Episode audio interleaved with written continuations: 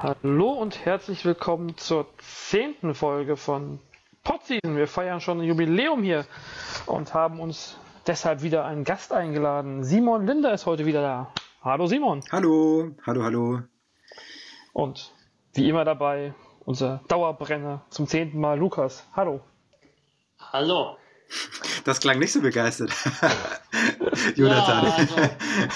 Von mir. Hallo. Luca, zum zehnten Mal dabei. Hallo. Das geht schon. Der DFB-Pokalabend hat mich ein bisschen ausgelaugt. Mhm. Ja. Aber kommen wir deshalb mal zum Basketball, dann wird es wieder besser. Bestimmt. 50 Jahre BBL und dann fangen wir mal in der zehnten Folge an. Wie lange ist denn unser erstes Team schon dabei? Hat das jemand gerade auf dem Schirm? Simon vielleicht. Alba Berlin seit 27 Jahren. Bei Alba Berlin wollten wir doch gar nicht reden, oder? Äh, nee, keine Ahnung. Das war nun, das war nun. Du solltest doch wissen, so wie lange die so MHP-Riesen schon dabei sind. Ach, die, die MHP-Riesen. Äh, das ist natürlich äh, überhaupt kein Problem. Ähm, das dürfte, na ernsthaft, das dürfte so 2001, 2002 gewesen sein. Gute Frage. Ich weiß es nicht. Nee, das waren noch andere Zeiten. Äh, das war wahrscheinlich sogar, war das schon N NBW? Ich weiß es gar nicht. 2002 stieg Ludwigsburg in die Basketball-Bundesliga 2002? Oh, Gerade so die Ehre gerettet. Ja, es war, gab ja viele Namen. BG, BG NWS, äh, DJK früher, äh, 07 Ludwigsburg. Einige Namen hat man da getragen, bevor man jetzt MHP-Riesen heißt. Aber fairerweise muss man ja auch schon sagen, dass es seit 1960 da Basketballabteilungen gibt in der DJK. Tatsächlich, genau. ja.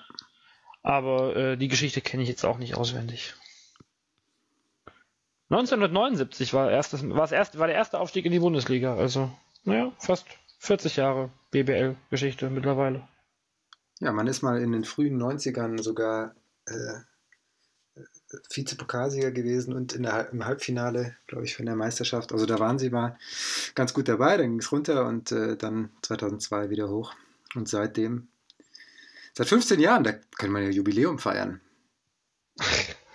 15 Jahre. Schönes, ja, in, schönes Jubiläumsjahr-Logo. Ja, 15 Jahre BBL, das hätte doch was. Ja, dann fangen wir auch mal mit dem Kader an und nicht hier über Jubiläum zu reden. Ähm, was gibt's Neues für Ludwigsburg? Zwei Spieler. Coran Johnson ist zurück. Und äh, Thomas Walkup ist äh, neu im Kader. Und äh, wir haben auch schon den ersten Abgang hier in Ludwigsburg. Michael Fraser kam mit einer kaputten Kniescheibe und dann kam der Vertrag nicht zustande. Der berühmt-berüchtigte Medizincheck. Ich wollte ja, eigentlich nichts drüber sagen, ja. aber ja, wenn es wirklich, wenn's wirklich eine kaputte Kniescheibe ist, klingt das diesmal, also für mich jetzt erstmal nicht nach einer Ausrede, sondern halt wirklich nach, nach Pech.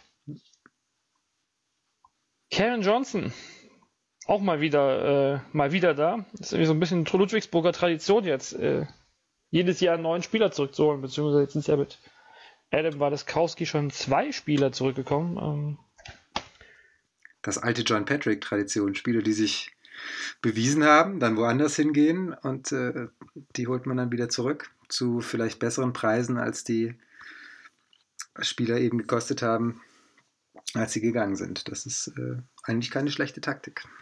Könnte man jetzt diskutieren, ähnlich wie in Göttingen bei ähm, Johann Reuerkers, ob die Spieler äh, nur unter ihm funktionieren, aber wenn wir jetzt an Alex Na, Karen denken, Johnson hat in Polen, äh, also ich habe kein Spiel gesehen, aber zumindest die Statistiken und das sah ganz ordentlich aus. Klar, die polnische Liga ist jetzt vielleicht nicht unbedingt zu vergleichen mit der BBL, aber grundsätzlich hat er da, glaube ich, einen ganz soliden Job gemacht. Und auch sonst in bevor er nach Ludwigsburg kam, eine Saison in Neuseeland gespielt, war er ganz ordentlich. In Frankreich hat es nicht so funktioniert, aber sonst mh, hm, solide Karriere bisher, würde ich sagen. Ich bin gerade etwas, äh, etwas erstaunt, oder nicht erstaunt, ähm, irritiert. Wann war er eigentlich zuletzt in Ludwigsburg? Beziehungsweise wann war er in Ludwigsburg? In welchem Jahr? 15, 16 ist er äh, zurückgekommen, Ende 2015 ähm, kam dann, als Shakur nicht mehr, äh, nicht mehr gespielt hat, wegen des, ich glaube, Mittelhandbruchs, kam er zurück. Letzte Saison war er nicht da und jetzt ist er wieder da. Das, äh, man verliert da ein bisschen die Übersicht. Wo ist Lukas eigentlich hin? Lukas sagt nichts, ich mache mir fast Sorgen. Lukas hat doch eigentlich immer was zu sagen. Bist du noch da? Ich, ich wollte, ich wollte erstmal heute mal anders beginnen. Also ich wollte mal eher so den Pass First Point Guard raushängen lassen, den ich eigentlich sonst, sonst nicht hier bin. Dann spiel mal einen Pass und ja, also liefer Luke Simon das Argument. Äh. Ich sag mal was für Karen Johnson, oder? Also ich glaube, das ist das Thema. Ähm, also ich glaube, Karen Johnson ist nicht unbedingt mein Lieblingsspieler. ähm, ich finde ehrlich gesagt, dass er nicht so der Spieler ist auf der 1, der ja auf dem Feld bisher so die ja die Ausstrahlung, diese Aura hatte, äh, um ein Team wirklich ja grandios zu führen. Äh, in dem Jahr, in dem Ludwigsburg ins Halbfinale fast eingezogen ist gegen Bayern, war immerhin noch ein John Brockman auf dem Feld und äh, Royce O'Neill hat super Playoffs gespielt und vorher auch schon sich klasse entwickelt. Allerdings hat Karen Johnson, glaube ich, in der Saison doch deutlich konstanter gespielt und deutlich stabiler gespielt als in der ersten Saison. Und er ist immer noch kein ganz, ganz alter Hase, sag ich mal so, und äh, war in der ersten Saison schon in Ludwigsburg nicht von Anfang an dabei, sondern kam relativ spät in der Preseason. Deshalb denke ich eigentlich, dass er gerade mit der Erfahrung, die er schon unter John Patrick hat, und mit seinem Können, mit seinem, ähm, mit seinem guten Drive und auch mit seiner Giftigkeit in der Verteidigung und auch mit seiner, ja zumindest, zumindest Aktivität schon eine wirklich ordentliche Verpflichtung auf der Position 1 ist. Also er ist wirklich, er mag jetzt nicht unbedingt in meinen Augen der sein, der immer der immer ideale Entscheidungen auf dem Feld trifft, gerade so, da meine ich auch so Sachen wie beim Schiedsrichter sich äh, ständig zu beschweren. Und ähm, ja, ich habe das Gefühl, dass er sich relativ sch äh, schnell von, der, von seinem Spiel ablenken lassen kann. Dennoch ist das ein Spieler, der immer aktiv ist und der schon eine gewisse Ausstrahlung auf der 1 hat. Weshalb ich eigentlich denke, dass es eine gute Verpflichtung ist. Sehe ich ganz genauso. Karen Johnson ist einer der ähm, nein, also ich denke, es ist wichtig, dass äh, die Verpflichtung im Gesamtzusammenhang zu sehen. Letztes Jahr, äh, letzte Saison eben mit DJ Kennedy einen Spieler gehabt, der sehr, sehr viel den Ball hatte, viel aktiv war und ähm, dafür dann eben mit Cliff Hammonds äh, einen Point Guard, der sich auch mal zurückhalten konnte, der dem Spiel mehr Struktur gegeben hat.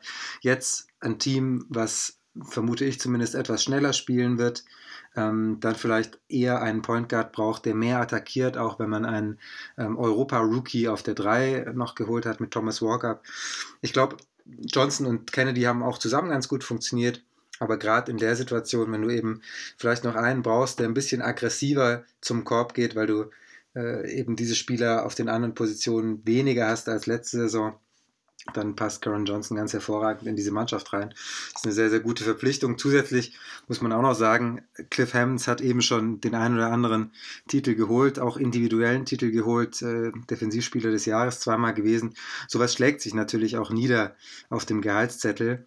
Äh, Karen Johnson kommt jetzt aus Polen. Ich denke, es ist nicht zu viel Spekulation, wenn man sagt, dass Karen Johnson eben doch etwas weniger Geld verdienen wird und dieses Geld kann dann eben wiederum anders investiert werden auf anderen Positionen. Von daher grundsätzlich äh, sehr, sehr gute Verpflichtung. Auch Jonathan, weil du gesagt hattest, er ist das zweite Mal schon besser gewesen oder Lukas, du warst es, glaube ich, ähm, sehe ich ganz genauso, schon etwas abgeklärter äh, als in der ersten Saison, wo er doch noch äh, hin und wieder sehr stark mit dem Kopf durch die Wand wollte. Das macht er immer noch, das ist ein bisschen sein Spiel, aber er hat die Situation eben besser einschätzen gelernt.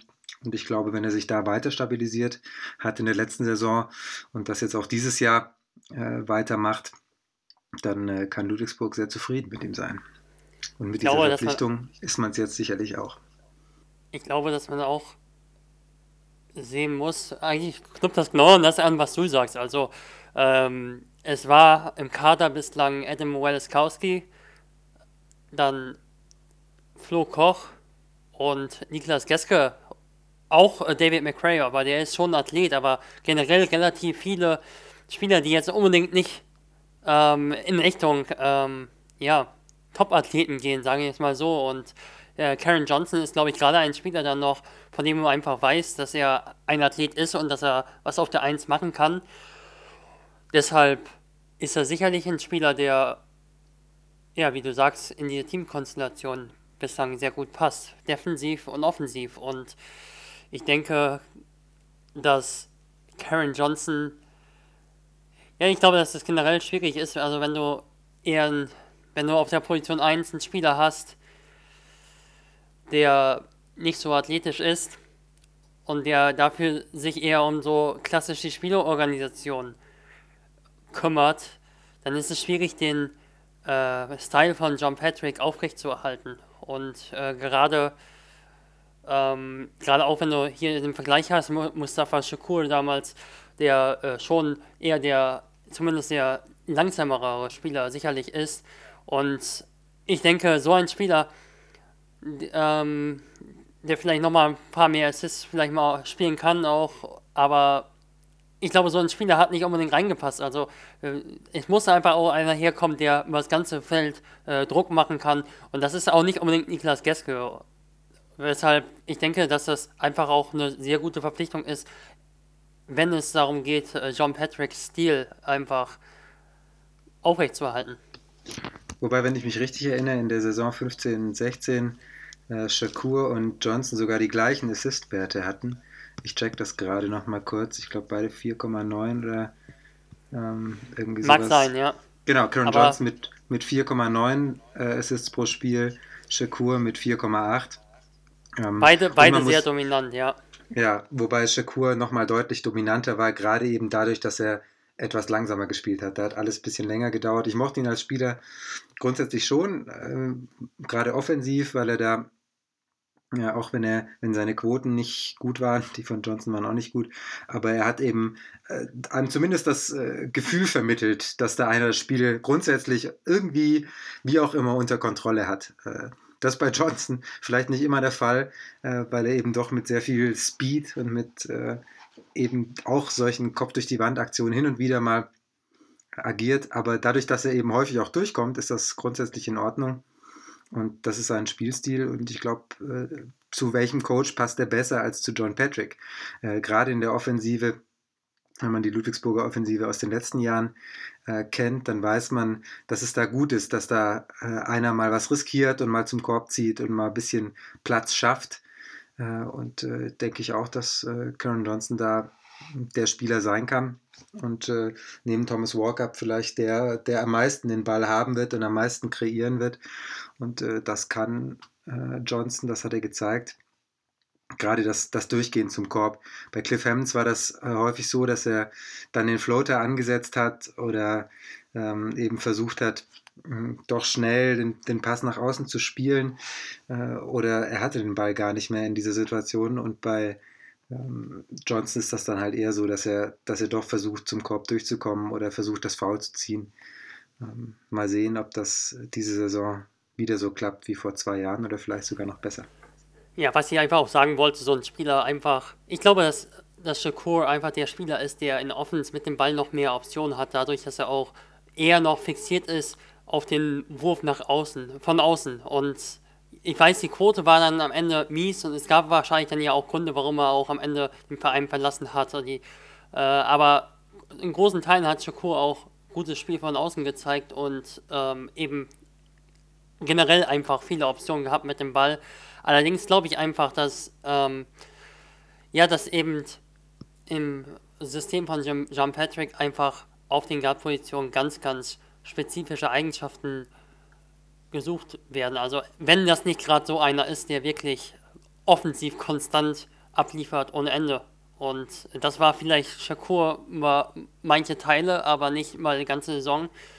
Und äh, deshalb denke ich auch, dass so ein Drew Joyce auch nicht unbedingt reingepasst hätte in dieses Team. Also da weißt du zwar, dass er ein guter Floor General ist, aber er ist eben keiner, der in der Verteidigung den großen Druck macht. Und wie will John Patrick sein, ja, seinen Stil spielen lassen, wenn du wenn du keinen, wenn du eigentlich nur Spieler hast, die den Ball erstmal gepflegt nach vorne bringen und ähm, wo die Angriffszeit dann runtertickt, wo dann irgendeiner freigespielt werden muss oder wenn ähm, ja und vor allem defensiv eben, wenn der Guard eben nicht in der Lage ist oder auch nicht unbedingt bereit ist, dadurch, dass er ja vielleicht nicht so schnell einfach ist, ähm, den Gegenspieler über das ganze Feld mit voller Energie ja, das Leben schwer zu machen. Und ich glaube, deshalb ist Karen Johnson einfach jetzt eine relativ sichere Verpflichtung, einfach von dem, was man von ihm bekommt. Also man weiß es eigentlich. Und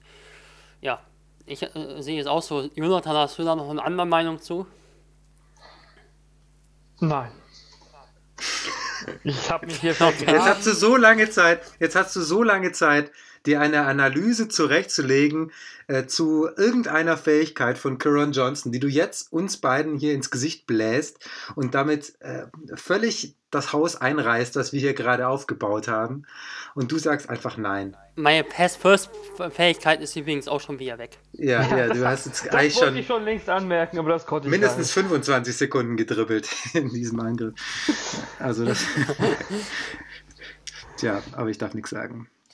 Schade übrigens, dass, äh, wenn ich den Ball nochmal ganz kurz übernehmen darf, schade, dass Michael Frazier weg ist. Ich hätte mir sehr gut vorstellen können, wie diese zwei auf dem Platz harmonieren, gerade weil wir ja wissen, dass Coron Johnson zwar den Pass nach außen spielen kann, aber jetzt nicht der ist, der unbedingt ähm, die, die kompliziertesten Dinge machen sollte, wenn er gerade äh, voll zum Korb zieht. Und wenn du dann eben den Frazier auf der 2 gehabt hättest, der ein sehr, sehr guter Schütze ist, ähm, auf den man mal den kurzen Pass spielen kann und der auch schnell werfen kann, der eben nicht so viel Platz braucht. Äh, aber grundsätzlich, Johnson zieht rein, schneller Pass nach außen, zack drauf. Das hätte, glaube ich, sehr, sehr gut funktionieren können mit den beiden. Äh, schade, dass das jetzt so nicht zustande kommt und mal abwarten, wer da jetzt noch als Ersatz kommt für die äh, Position 2. Da wird Ludwigsburg sicherlich nochmal nachlegen. Was hältst du von der weiteren Neuverpflichtung von Thomas Walker? Ich habe von ihm noch kein ganzes Spiel gesehen, aber ein paar Videos. Und äh, wir hatten vorher schon mal drüber gesprochen, du hast es gesagt, Lukas, der Vergleich mit Chris Kramer. Ich glaube, der passt ganz gut, weil er eben ein, ein Spieler ist, der ja mit Herz spielt, sagt man immer so schön. Und so ist es bei ihm, glaube ich, auch. Der zum Korb will, der defensiv alles gibt, der ähm, gerne den Ball auch in der Hand hat, gerne kreiert, nicht so gerne wirft, genauso wie Kramer auch, aber eben mit dem Ball doch einiges anstellen kann. Und äh, deswegen, und tatsächlich auch effizient ist. Äh, auch das ist äh, zumindest, was diesen Effektivitätswert äh, angeht ähm, und auch was Effizienz angeht, glaube ich, ist er ganz, ein ganz interessanter Spieler. Hat jetzt noch keine Saison in Europa gespielt, war noch gar nicht hier. Ähm, ist jetzt eben seine erste, erste Station ähm, Ludwigsburg. Ich bin ganz zuversichtlich. Ich glaube, also auf mich hat er einen ganz guten Eindruck gemacht und ich glaube, das so ein, könnte so ein Fanliebling werden, wenn er, wenn er das macht, was man jetzt auf den Videos sieht. Ähm, das ist eben einer, mit dem kannst du dich dann doch identifizieren. Äh, und das ist ja auch wieder, äh, das, das würde dann ja auch sagen, dass, oder zeigen, dass er Leistung bringt so wie Chris Kramer das viele Jahre in, in Oldenburg gemacht hat. Äh, also für mich eine, eine Verpflichtung, die sehr, sehr interessant aussieht. Könnte einer sein, der sich äh, in der BBL etabliert in den nächsten Jahren, wenn er gerne hier bleiben möchte. Ja, ich habe den Vergleich habe ich ähm, ja auch schon Dank gelesen und mir kam eigentlich genau derselbe Eindruck. Also wenn ich, als ich ihn gesehen habe, ich dachte auch noch ein bisschen an Taylor Brown, weil er halt auch irgendwie die Größe hat und auch ein ordentliches Ballhandling hat. Allerdings hat er vielleicht sogar noch einfach nochmal mehr diese Point Guard Qualitäten. Also ähm, ich habe schon ein bisschen von ihm gesehen, also mehr wegen des neuen Göttingers äh, Saunders, der auch im Team von ihm gespielt hat in der G-League. Ich weiß gerade nicht mal mehr, wie das Team heißt. Windy City Aber Bulls. Win die Windy City Windy Bulls. City, okay. Jedenfalls. Team von hat, Paul äh, Tipster, da- bitte. Oh, wie konnte mir das entgehen? Jedenfalls, äh, ja, hatten sie Will Bynum auf der 1, ein, äh, ein, ja, ein riesiger NBA-Spieler mal gewesen, ein wirklich äh, Veteran und äh, Walkup auf der 2 und Wesley Saunders auf der 3 und zumindest in den Abschnitten, die ich gesehen habe, also Ausschnitten, die ich gesehen habe, war Walkup der äh, Backup-Point Guard von Will Bynum ähm, und ja, das war wirklich ordentlich. Also er ist ein Spieler, der ja nicht unbedingt ein super Pick-and-Roll-Spieler ist, allerdings denke ich einfach, dass er ein Spieler ist, der viel einfach richtig macht auf dem Feld. Der reboundet. Verteidigung habe ich jetzt nicht so viel gesehen, aber das wird in der Liga, glaube ich, auch nicht so viel gespielt.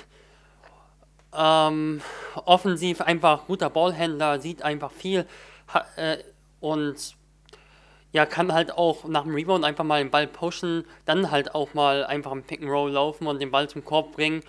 Hat auch einen ordentlichen Mitteldistanzwurf, also das sieht wirklich passabel aus und ich glaube, dass er sich in vielen Bereichen noch verbessern kann, zumal die Wurftechnik auch wirklich ordentlich aussieht. Das ist halt so ein Spieler, also siehst auch, auch die Statistiken, ich glaube, der hat 8 Punkte, 5 Rebounds und 4 Assists oder so aufgelegt.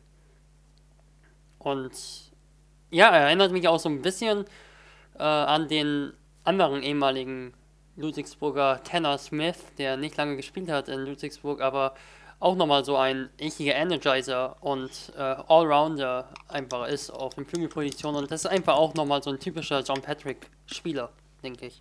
Vor allem typischer John Patrick Spieler für die Position 3, weil ja bekannt ist, dass äh, der Coach der Ludwigsburger, der gerne einen hat, der den Ball auch wiederum gerne hat und dann kreiert und äh, viel macht, ähm, nicht nur vorne, auch hinten, die Rebounds holt.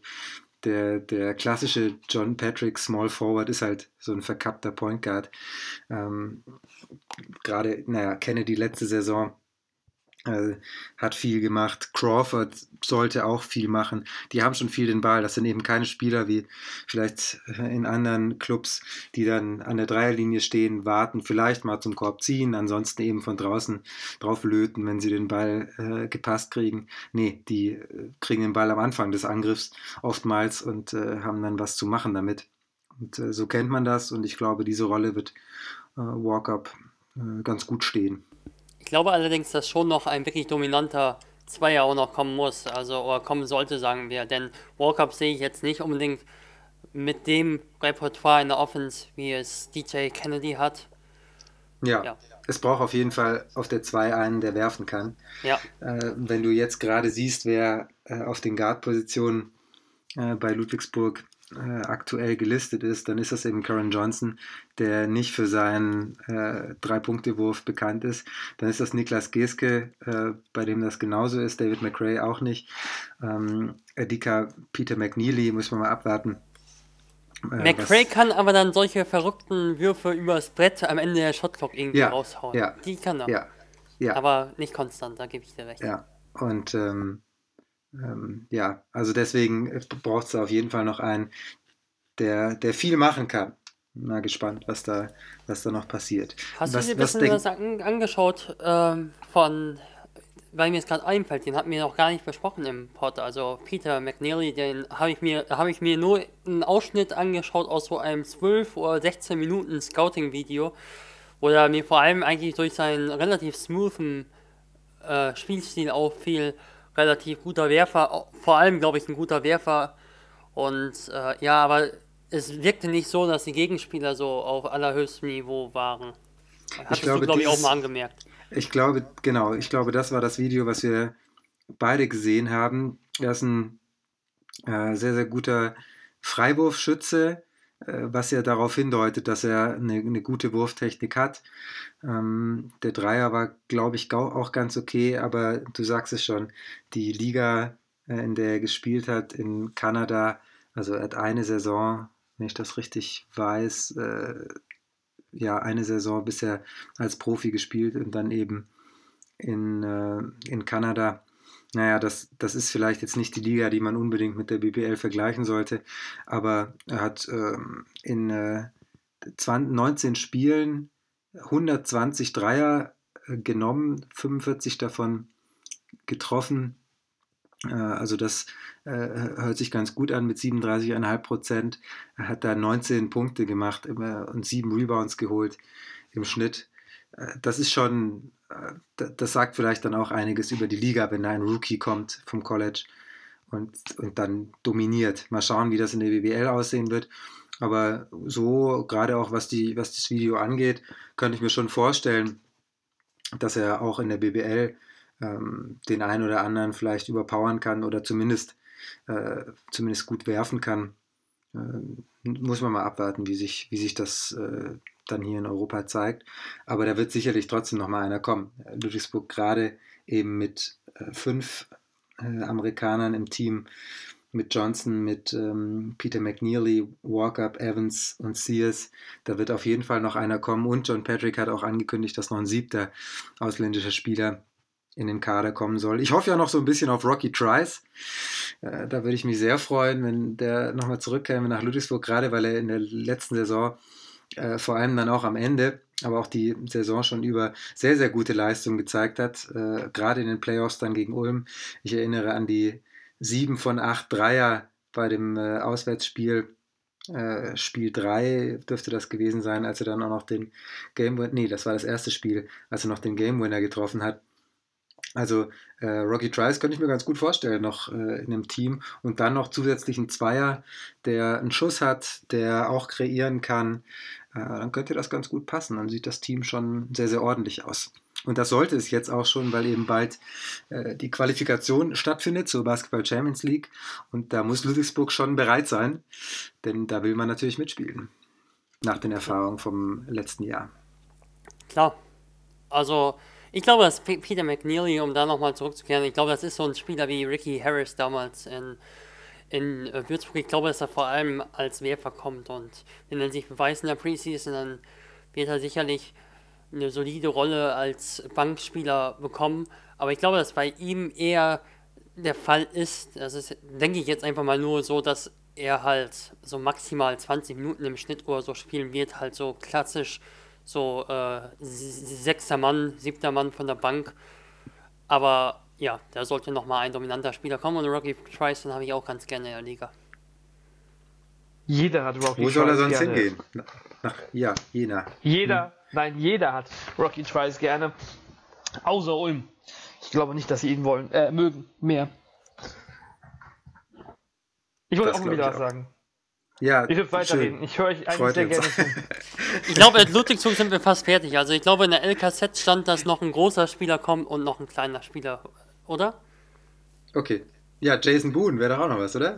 Jason Boone wäre auch noch was. Also. Jason Boone, äh, hier, ich möchte ganz kurz etwas empfehlen. Es gibt einen Podcast von Jason Boone und Calvin Martin. Calvin Martin, der ja letztes äh, Jahr auch in Ludwigsburg gespielt hat. Und die zwei zusammen sind unfassbar lustig. Äh, Loto Podcast heißt er. Ich mache jetzt einfach mal Werbung. Und ähm, und, und da hat Jason Boone äh, in der aktuellen Episode erzählt, dass er so gut drauf ist oder sich so gut fühlt, wie er sich noch nie in seiner ganzen Profikarriere gefühlt hat, weil er äh, mit seinem Bruder trainiert hat, der wiederum sich vor einigen Jahren, als er bei einer Personal Trainerin in Las Vegas war, sich alles angeguckt hat, was sie so gemacht hat. Und dieses Jahr haben äh, Jason Boone und sein Bruder das dann gemeinsam durchgezogen. Er sagt, er sei total ready und hat richtig Lust zu spielen bei ihm hoffe ich auch sehr, dass es äh, nochmal in die BBL geht oder zumindest nach Deutschland. Das äh, würde ich mich freuen, wenn, wenn er, also Ludwigsburg kann ich mir gerade aktuell leider nicht vorstellen, gerade auch weil er letzte Saison ähm, dann ja auch während der Saison gegangen ist, äh, dann eben nach Polen, in Lublin die Saison zu Ende gespielt hat, glaube ich nicht, dass er zurückkommt, äh, auch wenn ich es äh, ganz großartig fände. Aber ähm, wenn er nochmal nach Deutschland käme, das wäre auch nochmal eine schöne Sache. Jason Boone würde ich mir gerne nochmal angucken. Und der Podcast ist tatsächlich hörenswert. Genauso hörenswert wie unserer oder noch hörenswerter? Er ist genauso hörenswert wie unserer. Er ist wirklich, es ist wirklich gut. Also sie erzählen viele lustige Dinge, ähm, zum Beispiel vom Urlaub in Costa Rica als, äh, ach, hört selber. Also es, es lohnt sich wirklich. Ich glaube, um nochmal irgendwie, ich glaube, wir schließen das Thema Ludwigsburg jetzt einfach mal ab. Sonst das ist schon ein zweiter Versuch. Sonst übertreibt es, sonst übertreibt es äh, Simon wieder mit seinen äh, Lobhymnen, glaube ich. Und ich glaube, vielleicht abschließend vielleicht nochmal, ich denke, ähm, so ein, ja, so eine Prognose kann man ja mal wagen. Wie sieht denn, was glaubst du, Simon, wie sind so die Chancen für Ludwigsburg einfach mit dem Kader? Geht es Richtung Heimrecht jetzt? Geht es Richtung Meisterschaft? Geht es in den Abstiegskampf? Geht es um Platz 8? Sag mal irgendwas. Mhm. Hau mal irgendwas also, raus. Mhm. Also, jedes Team, was John Patrick bisher zusammengestellt hat, ist in die Playoffs gekommen. Und ich äh, würde sagen, das wird diese Saison auch wieder gelingen. Jetzt wissen wir ja, dass sich so ein Ludwigsburger Team über die Monate bis März auch vielleicht noch ein bisschen verändern kann. Hm. Deswegen würde ich, würde ich sagen, äh, Platz 7 äh, ist drin. Platz 7 oder 8 könnte ich, mir, könnte ich mir gut vorstellen. Dann wird man in die Playoffs kommen. Und vielleicht reicht es dann ja auch mal für äh, eine zweite Runde, aber das ist natürlich noch viel zu früh. Das ist natürlich nur Hoffnung eines Fans. Aber grundsätzlich hört sich das bisher, finde ich, sehr stimmig an, so dieses Team. Aber es gibt natürlich auch noch viele andere Teams, über die wir vielleicht auch noch sprechen werden, die ähm, vielleicht äh, nochmal etwas besser werden, sein werden als in der letzten Saison. Gerade beispielsweise Würzburg, die stark aufgerüstet haben, werden mit um die Playoffs kämpfen. Das wird nicht einfach sein äh, für Ludwigsburg, die ja bekanntlich auch jetzt nicht den allergrößten Etat haben. Aber ich kann mir schon gut vorstellen, dass es wieder äh, zumindest in Richtung Playoffs geht. Ich würde sagen, die Playoffs schafft Ludwigsburg und äh, ja, viel, viel weiter sollte man da jetzt noch nicht sprechen. Denke ich auch. Also, ich denke allerdings auch, wenn es Platz 9 wäre, wäre es keine Riesensensation. Also, ich tippe, dass Platz 8, Platz 8 möglich ist und auch erreicht wird.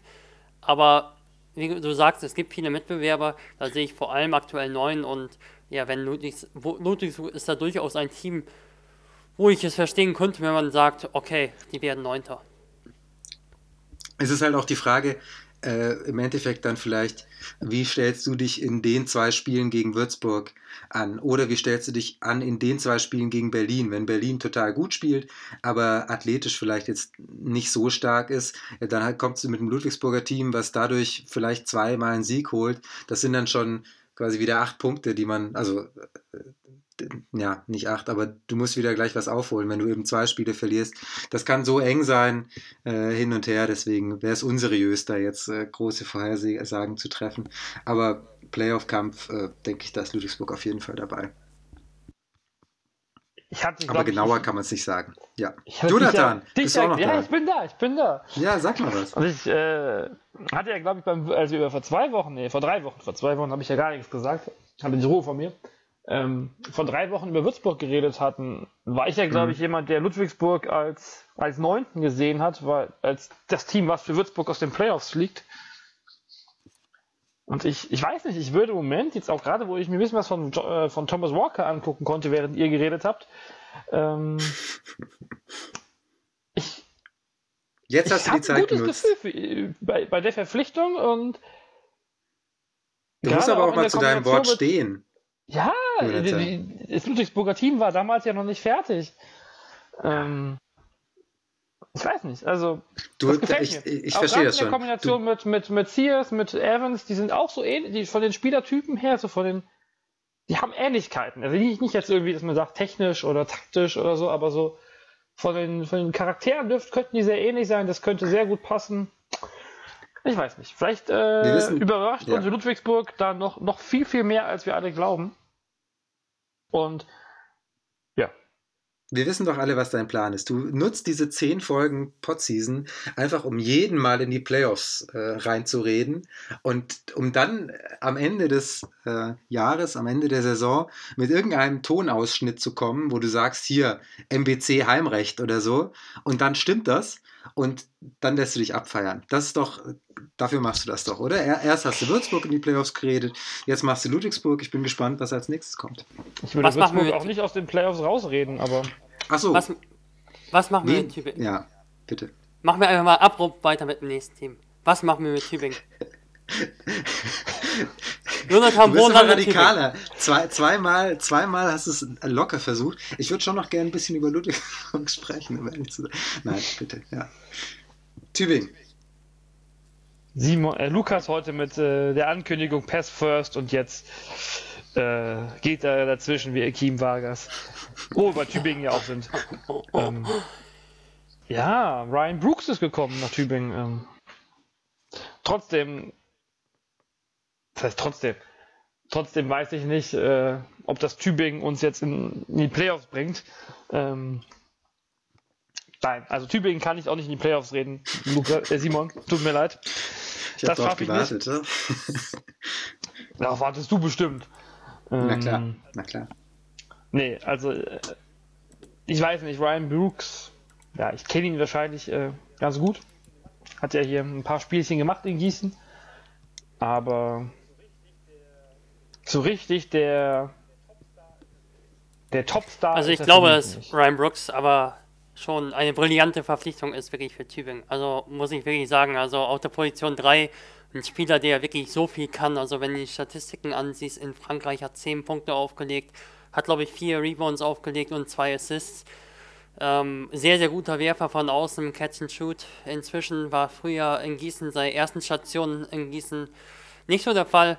Und ich glaube, er ist einfach ein sehr schlauer Spieler auf dem Flügel, äh, ordentlicher Verteidiger. Ähm, ich glaube, dass das eine sehr gute Verpflichtung ist. Allerdings verbessert sie Tübingen in meinen Augen wirklich nicht so stark, dass ich jetzt sage, der bringt jetzt ein Element noch rein, was Tübingen wirklich ja bislang fehlte. Und wenn ich mir den Kader so anschaue, ähm, Jared Jordan und äh, Robert Zinn auf der 1, äh, zwei Spieler, die in meinen Augen nicht unbedingt die größten Athleten sind. Vor allem in der Verteidigung ist Jared Jordan sicherlich nicht der Beste und äh, Robert Zinn eher auch nicht unbedingt der Superspieler auf, ähm, auf der Position 1. Also ich denke, was Verteidigung betrifft, ja, ich denke, dass sich das nicht wirklich gut ergänzt. Da wird dann Richard große Anteile haben auf der Position 1. Ähm, Richard, sehr guter Spieler, Top-Spieler für Tübingen, habe ich ja schon mal gesagt. Stewart ebenfalls als Verteidiger und Dreierwerfer. Und äh, Brooks dann auch als, äh, all, dann halt als Allrounder im Backcourt. Ähm, aber eben auf der Position 3. Und ich denke, das ist dann nochmal eben ein anderer Spielertyp als zum Beispiel Thomas Walker. Ich glaube, dass Brooks ein sehr, sehr guter Spieler ist in einem Team, das von der 1 bis zu 5 Spieler, viele Spieler hat, die kreieren können und die, äh, wo das Spiel von 1 bis 5 eigentlich ausgewogen besetzt ist, sagen wir es so. Und ich denke, dass das in Tübingen nicht unbedingt der Fall ist, wenn wir darüber reden, ob es in die Playoffs geht. Denn Tübingen hat auf der Position 4 einen Spieler, der in der vergangenen Saison als Power Forward nicht mal zwei Rebounds im Schnitt aufge, äh, aufgelegt hat im Braunschweig mit Sid und Thais als Backup, als ersten Backup. Brooks ist kein potenzieller Vierer in meinen Augen. Mündinghoff ist für mich auch kein Vierer. Und dann hast du auf der Position 5 einen, einen Philipp Heiden, der ein sehr solider Backup ist, der aber nicht unbedingt einer ist, von dem ich sage, der hat nochmal Starter-Qualitäten und somit sind auf den Positionen 4 und 5 gerade die Starter so stark gefordert und ja, nicht unbedingt potenziell groß entlastet, zumindest sehe ich das so, dass Tübingen für mich ein Playoff-Kandidat ist. Also ich bleibe dabei eigentlich bei meiner ähm, vorherigen Prognose, also maximal wird Tübingen in meinen Augen im Mittelfeld landen. Äh, Wenn es Abstiegskampf ist, dann wäre das jetzt nach der Verpflichtung von Brooks vielleicht eher überraschend, aber nicht völlig unmöglich, wenn wir über Ausfälle reden. Wenn du die Tübingen anschaust, äh, also jetzt nicht unbedingt den Kader, sondern den Club, dann ist halt die Frage, ähm, was, kann, was kann man dort leisten, was kann man dort zusammenstellen äh, und wofür ist dieses Team zusammengestellt. Und ähm, im Endeffekt ist vermutlich äh, einfach zu wenig Kohle da, um ein Playoff-Team zusammenzustellen. Ähm, und äh, so wie man das die letzten Saisons gesehen hat, kommt man meistens ganz ordentlich über Runden. Über die Runden äh, ist vielleicht mal etwas in Abstiegsgefahr, aber dafür dann doch meistens wieder ein bisschen zu gut. Und ähm, ich denke, dass, dass dieses Jahr so wie das Team jetzt aussieht, man sich gesagt hat, jetzt investieren wir ein bisschen mehr in die Spitze, gehen in einen kleineren Kader und gehen ein bisschen mehr Risiko. So sieht das für mich jetzt aus. Vor allem geht man Risiko, indem man sagt, dass äh, äh eben nicht Defense First, sondern, sondern Offense First äh, gespielt wird. Und wenn man sich den, äh, das Team jetzt, äh, wenn man sich jetzt mal nur die, ähm, die mögliche Starting Five mal anschaut, dann finde ich das doch sehr interessant. Mit Jared Jordan, äh, bei dem man weiß, dass er, dass er offensiv einfach immer noch einen, einen, sehr, sehr ordentlichen Output hat, passend zu Peterson, der schon mit Holston, mit einem dominanten Point Guard in Frankreich sehr, sehr gut funktioniert hat. Der wird auch in Tübingen seine Punkte machen. Dann hast du Barry Stewart, der letzte Saison sehr ordentlich gespielt hat ähm, auch viel mit dem Ball machen kann, guter Werfer ist, auch mal durchkommt zum Korb. Hast du Ryan Brooks, ähm, über den du gerade schon gesprochen hast, Lukas, äh, den kennen wir auch alle. Das ist ein Spieler, der ähm, eher eher ein Playoff-Spieler in der BBL als ein Abstiegskampf oder ein Abstiegsspieler ist. Und Reggie Upshaw, den ich jetzt nicht einschätzen kann. Aber von der Starting Five her sieht das, finde ich, schon mal ganz gut aus. Und da hast du eben noch Backup-Spieler wie äh, Richard, ähm, den man sich jetzt, den man vielleicht auch noch nicht so gut einschätzen kann, gerade auch wegen der Ligen, in denen man, äh, in denen er gespielt hat, Mexiko, Kasachstan und Lettland. Äh, okay, aber du hast schon ein bisschen über ihn gesprochen gesagt, dass er einen, einen guten Eindruck auf dich macht. Ähm, und dann eben noch ein paar deutsche Spieler als Ergänzung, ähm, die, die äh, sich nochmal beweisen wollen, glaube ich. Das ist so das, was sie eint. Ähm, Zinn kommt aus Tübingen, hat, äh, ist dann weggegangen, war in Ludwigsburg, war in Nürnberg beim MBC, hat sich noch nicht so ganz äh, etablieren können in der BBL, will diesen Schritt machen. So Spieler Nummer 1. Spieler Nummer 2, Mathis Mönninghoff, der in äh, Göttingen solide gespielt hat, der den Dreier mal treffen kann, ähm, was, auch, äh, was auch gut ist, wenn du so einen Deutschen eben von der, Bank, von der Bank bringen kannst. Sid Marlon Theis, der den nächsten Schritt machen will, ähm, für mich eine, eine gute Verpflichtung, weil er eben den Dreier treffen kann auch wenn die Rebound-Stärke nicht allzu ausgeprägt ist, bisher zumindest, dann ist es einer, der, wenn du den nach draußen stellst, äh, Jared Jordan ihm auch Platz gibt, viel mit dem Ball anzufangen, wenn er in Richtung Korb geht. Und Phil Hayden, der sich äh, auch nochmal beweisen will nach seiner längeren Verletzung, die er in Bayreuth ja, hatte, äh, dann in Heidelberg zuletzt, glaube ich, war und jetzt wieder zurückkommt ja. in die BBL, ist das richtig? Richtig. Ja, äh, dann, dann da auch nochmal was zeigen möchte ähm, und sich wieder etablieren möchte, eben in der äh, ersten Liga. Deswegen finde ich, dass dieser Kader sehr interessant zusammengestellt ist, weil ja, wenn sich zwei verletzen, dann haben die ein Problem. Aber wenn die fit bleiben, wenn die gut harmonieren, dann ist äh, Tübingen eben für mich eher ein Kandidat für Platz, äh, sagen wir mal, eher ein Kandidat für Platz 9 als ein Kandidat für Platz 16. Und ähm, gerade nach den letzten Jahren in Tübingen, ähm, gerade wenn man weiß, was da sonst noch so los ist, Stichwort Halle, ähm, die brauchen Erfolge, die wollen sich in der Stadt zeigen. Das ist wichtig, dass da mal was nach oben geht auch. Ähm, es müssen nicht die Playoffs sein, aber warum denn mal nicht mal wieder Zehnter werden? Äh, nun ja, und ähm, da ist das Team für zusammengestellt, ein bisschen mehr Risiko und das gefällt mir. Die letzten Jahre waren es äh, es war immer knapp irgendwie. Also es waren die, die dreimal, glaube ich, zehn oder elf Siege. Letztes Jahr waren es die, ähm, war es deutlich weniger, waren es nur sieben, aber das reichte ja bei zwei Siegen von Fechter äh, locker aus. Ja, aber letztes Jahr, letztes Jahr, wenn wir uns erinnern, war das das Spiel gegen, äh, ich glaube, gegen Fechter, als beide wirklich ganz, ganz schlecht gespielt haben, aber Fechter eben noch schlechter gespielt hat. Ja.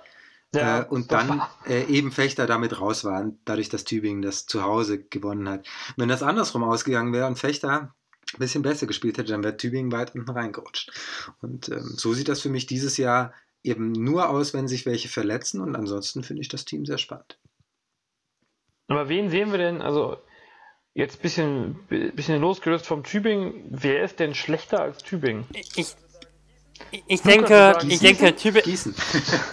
okay, sag, sag du mal was. Ich gebe ja. den Ball gleich zurück. Give and go. Okay, ist ein anderes Format. Weiter. Give äh, nee, aber das, äh, ja, Gießen ist ein Kandidat. Gießen kann man nicht, also kann ich nicht einschätzen, kann glaube ich keiner einschätzen. Da ist das Risiko, glaube ich, noch höher als bei Tübingen. Ähm, Braunschweig, da fehlt irgendwie noch was, aber je nachdem, wenn nichts mehr kommt, dann sind die auch ganz unten. Ich sag dir ganz ehrlich, ich sehe bei Tübingen wirklich das Problem, dass du auf dem Feld gerade als angreifende Mannschaft in meinen Augen so viele Optionen hast, Tübingen ähm, Schwierigkeiten zu bereiten. Also ich habe den Brandon Peterson angesprochen, ähm, hat eine sehr gute Zeit in Frankreich gehabt. Ich habe ihn dort nicht gesehen. Ich habe ihn in der äh, zweiten türkischen Liga gesehen, wo er wirklich sehr, sehr langsam gespielt hat. Äh, sehr, sehr gemächlich. Da weiß ich nicht so recht, wie er mit dem Tempo in der Bundesliga äh, defensiv klarkommt. Er hatte super Stats in Frankreich. Es kann sein, dass er wirklich viel besser gespielt hat in Frankreich. Ähm, dann eben im Duo mit Philipp Heiden, dann hast du vielleicht als Tübingen zwei nicht so gute Pick-and-Roll-Verteidiger. Du hast Jared Jordan auf dem Feld. Ähm, du hast einen Sid Marlon Theis eventuell auf dem Feld, der ähm, auch für längere Zeit. Und ich sehe einfach so viele ja, Sachen, die einfach nicht so toll sind. Und ich, ich bin ganz ehrlich, ich bin niemand, der sagt, ähm, die Positionen 5 und 4, die sind ganz, ganz wichtig. Und gerade die musst du, äh, die musst du sehr, sehr tief besetzen. Denn ähm, gilt, gilt auch für die Position 1, aber wenn du dann irgendwie dann noch einen hast, der den Ball mal nach vorne bringen kann und äh, ja, wenn dann irgendwie trotzdem stabil bleibst, aber irgendwie sehe ich den Kader auf den Positionen 4 und 5 sowas von dünn besetzt, dass, dass ich eigentlich nicht denke, dass das überhaupt irgendwie irgendwas mit den Playoffs zu tun haben wird, dieses Tübinger Team. Also ich denke, dass es ich denke eher nicht nach der Verpflichtung von Brooks, die wirklich solide ist, sehr, sehr gut ist. Brillant habe ich ja sogar gesagt, jetzt ist es nur solide. So ist das in der Podseason. Ähm, dann, ja, dann ist das schon so, dass ich sage, das ist, das ist ein Team, das im Niemandsland landen kann. Also, äh, im, das finde ich im Begriff finde ich nicht toll, aber ja, halt im Mittel, absoluten Mittelfeld, im Platz 13 oder so. Aber ja, Jena wird noch einen Spieler holen, da ist, ähm, da gab es Gerüchte um Brandon Spearman. Ähm, dann. Stimmt, ja, aber der hat angeblich, habe ich auch auf schönen Dank gelesen, er hat auf Instagram gepostet, dass er nach Jena wechselt und hat das dann wieder gelöscht. Also erwarte ich da jetzt mal in kommenden Tagen eine Verkündung. Und ja, wie gesagt, wenn wir jetzt einfach mal Teams sehen, die noch schwächer sind. Also ich sehe kein Team, nicht, äh, sehe nicht viele Teams, wo ich jetzt mit, ja, 100% sowieso schwach sind, aber äh, wo ich jetzt mit relativ hoher Gewissenheit sage, die sind schwächer. Also ich sehe äh, Gießen im Abstiegskampf, ich sehe Braunschweig im Abstiegskampf, ich sehe aktuell Gotha im Abstiegskampf, ähm, Jena im Abstiegskampf und da sehe ich halt Tübingen schon besser und äh, aktuell erheblich besser sogar, aber ja, wie gesagt, wir haben über die äh, Thematiken gesprochen und ähm, die Mannschaften sind teilweise eben noch nicht komplett. Braunschweig könnte noch einen großen Spieler holen und auch Jena kann noch einen Spieler holen. Ja, läuft vielleicht oder wahrscheinlich auch Brandon Spearman hinaus. Deshalb sehe ich jetzt auch nicht so den riesigen Abstand zu anderen Teams. Da gebe ich dir ganz recht, Jonathan. Ich könnte mir vorstellen, dass es dieses Jahr vielleicht überhaupt kein großes Niemandsland gibt. Also es ist noch sehr früh dafür, aber vielleicht kriegen wir mal einen relativ großen, spannenden Abstiegskampf. Es wäre nicht verkehrt nach den letzten, vielleicht teilweise doch etwas langweiligen Jahren im, Abstieg, ja, im Kampf gegen den Abstieg. Ich glaube, klar ist auf jeden Fall, dass Tübingen über, die, über eine funktionierende Offensive kommen muss. Wenn das nicht klappt, wenn sie da Probleme haben, beispielsweise den Dreier zu treffen, zum Beispiel, was ich jetzt nicht erwarte, aber ähm, oder wenn Peterson zu langsam ist, dann werden sie auf jeden Fall Probleme kriegen. Da sind wir uns einig. Aber wenn das läuft, ähm, dann könnte es zumindest Spaß machen, ihnen zuzugucken. Dann werden das nämlich High-Scoring-Spiele, die äh, Tübingen absolvieren wird. Ich glaube auch, dass Tyron McCoy durchaus auch ein Coach ist, der in der Offensive sehr, sehr, sehr, sehr viel Ahnung hat davon, wie du einfach den Ball zum Laufen bringst. Denn alle Teams von Tyron McCoy sind eigentlich dafür bekannt, dass sie den Ball gut bewegen. Bisher sehr, sehr viel zum Dreier, aber das lag auch daran, dass sie die Spielertypen jeweils ha ha haben halt. Äh, immer, dass er immer die Spielertypen hat, die eher von außen werfen, ähm, denke ich. Und seine Offense ist auch eher darauf angelegt, das stimmt. Und dadurch werfen welche, die vielleicht manche gerade die Switch-Vierer hat er ja oft gehabt und äh, dadurch werfen Vierer, die vielleicht bisher mal so, mal so geworfen haben, werfen dann mehr von außen als sonst, zumindest vom Spiel her, ähm, von McCoy, ist das halt sehr, sehr dreierlastig. Aber dadurch kommt auch ein gutes Ball-Movement zustande. Allerdings würde ich jetzt Tyron McCoy jetzt nicht so große Last anhängen, dass ich jetzt sagen würde, mit dem Kader jetzt, mit den Namen Brooks, Richard aus der VTB League, äh, da müssten jetzt die Playoffs mal erreicht werden. Also das glaube ich nein, nein, ist nicht realistisch im Moment. Nein. Dafür sind die Playoff-Teams ja, oder die, die nominellen Playoff-Teams ja auch einfach viel zu stark. Einfach ein super Jahr kann es klappen, okay. Aber ähm, ich äh, denke nicht, dass das eine realistische Erwartungshaltung ist. Aber es ist, für, es ist schon ein Team, finde ich, was ein bisschen auf Risiko zusammengestellt ist mhm. und halt eher auf Kante genäht ist und äh, dann eben, das kann dann in die eine oder in die andere Richtung gehen oder man bleibt halt doch in Niemandsland stecken. Aber ich finde das sympathischer als, äh, als zu versuchen, äh, einen riesen Kader zu bauen, der sich dann halt irgendwie in der Liga hält und dann ähm, krebst man wieder rum. Also das, das, sowas wird es nicht geben, diese Saison in Tübingen, glaube ich. Und äh, das ist das, was mir eben gefällt. Vielleicht zum Abschluss noch was äh, zu Tübingen. Hast du schon die neuen Trikots gesehen? Simon? Nein. Nee. Also. Nee. Nee, ah, jetzt wollte ich eine Frage stellen zu den neuen Trikots und du Wo hast. sind die denn? Sind die auf der Webseite? Sehe ich die Ich da? hab sie irgendwo Facebook? gesehen. Nein, bei Instagram wahrscheinlich oder so. Tatsächlich? Bei Facebook vielleicht auch. Jetzt muss ich schnell nachgucken. Ja, wieso? Wie gefallen sie dir denn? Ich habe sie mir nicht so genau angeguckt, aber unser Trikot-Experte bist doch du. Ja, da, da schreibt man einmal einen Text und schon. Äh, Ja, schon jetzt hast du den äh, Ruf, den, den Job hast du für dein Leben lang, ne? Also. Ja, ich sehe sie gerade. Ich finde sie, also so sehen sie. Äh, ah, da ist ja nur gelb. Da ist ja nichts. Ist ja nichts sonst. Da, so Okay. sehen sie jetzt nicht so spannend aus, muss ich, muss ich sagen. Aber das ist jetzt wirklich nur ein, ein äh, Ich sehe nur schwarz. sehr, sehr und, kleines Foto. Ja, da, äh, ich lasse mir noch ein bisschen Zeit mit meiner Trikotanalyse für, diese, für dieses Jahr. Alba, Alba hat tolle Trikots. Alba ist großartig. Du redest halt immer von Alba. Wir wollen gar nicht über Alba reden. Was ist denn Es los tut mir leid. Es tut Ähm, mir leid. Ja, aber nein, dass, dass das Gelb wieder da ist, ist schon äh, Wichtig. richtig. Und Blau ist Richtig, auch richtig. da und Blau ist jetzt auch bei uns im Podcast angekommen. Auch wenn da jetzt nichts passiert ist, außer einem Facebook Live. Wir wechseln mal nach Frankfurt und ähm, fragen uns, gibt's die Skyliners noch? Du bist doch näher ran, Jonathan. Der, ich war weit weg, also Geh doch mal vorbei, gucken. Geh doch mal vorbei. Ja, ich äh, lag leider nicht auf dem Heimweg aus, aus Dänemark, deswegen habe ich leider nicht vorbeigucken können in letzter Zeit. Nein, ähm, Ich habe gehört, Lukas hat sich informiert über die Richtig, Skyliners. Lukas war Ich, ein ich habe mir Facebook das, Live. ich habe mir das Facebook Facebook Live angeschaut und erstmal Lob an die Skyliners. Also das gefällt mir richtig gut. Also auch diese Transparenz vom Geschäftsführer. Ähm, und ich finde ja gerne, dass der Verein macht einen guten Job äh, in Social Media. und wenn man sich das anguckt, dann sieht man ja auch, da ist Leben in der Bude. Ja, und es wurde der ganze Kader besprochen. Es ging um Halle und äh, ja, es ging um die ganze Palette quasi. Äh, ja, die Skyliners, es gibt sie noch. Und ja, es wird unter anderem eben über neue Spieler äh, gesprochen. Und aktuell sind da so drei Spots äh, noch vakant. Gerade vor allem der Spot auf der Position 1. Da hat Gunnar Wöpke einen angekündigt, der ja schon so ein bisschen idealerweise in die Richtung von Jordan Theodore gehen soll. Dann soll auf der Position 2 ein Spieler kommen, der auch auf der Position 1 spielen kann. Ähm, idealerweise natürlich einer wie AJ English, der in der vergangenen Saison sehr, sehr gut gespielt hat für die Skyliners, der aber jetzt nach Frankreich wechselt, nach Limoges.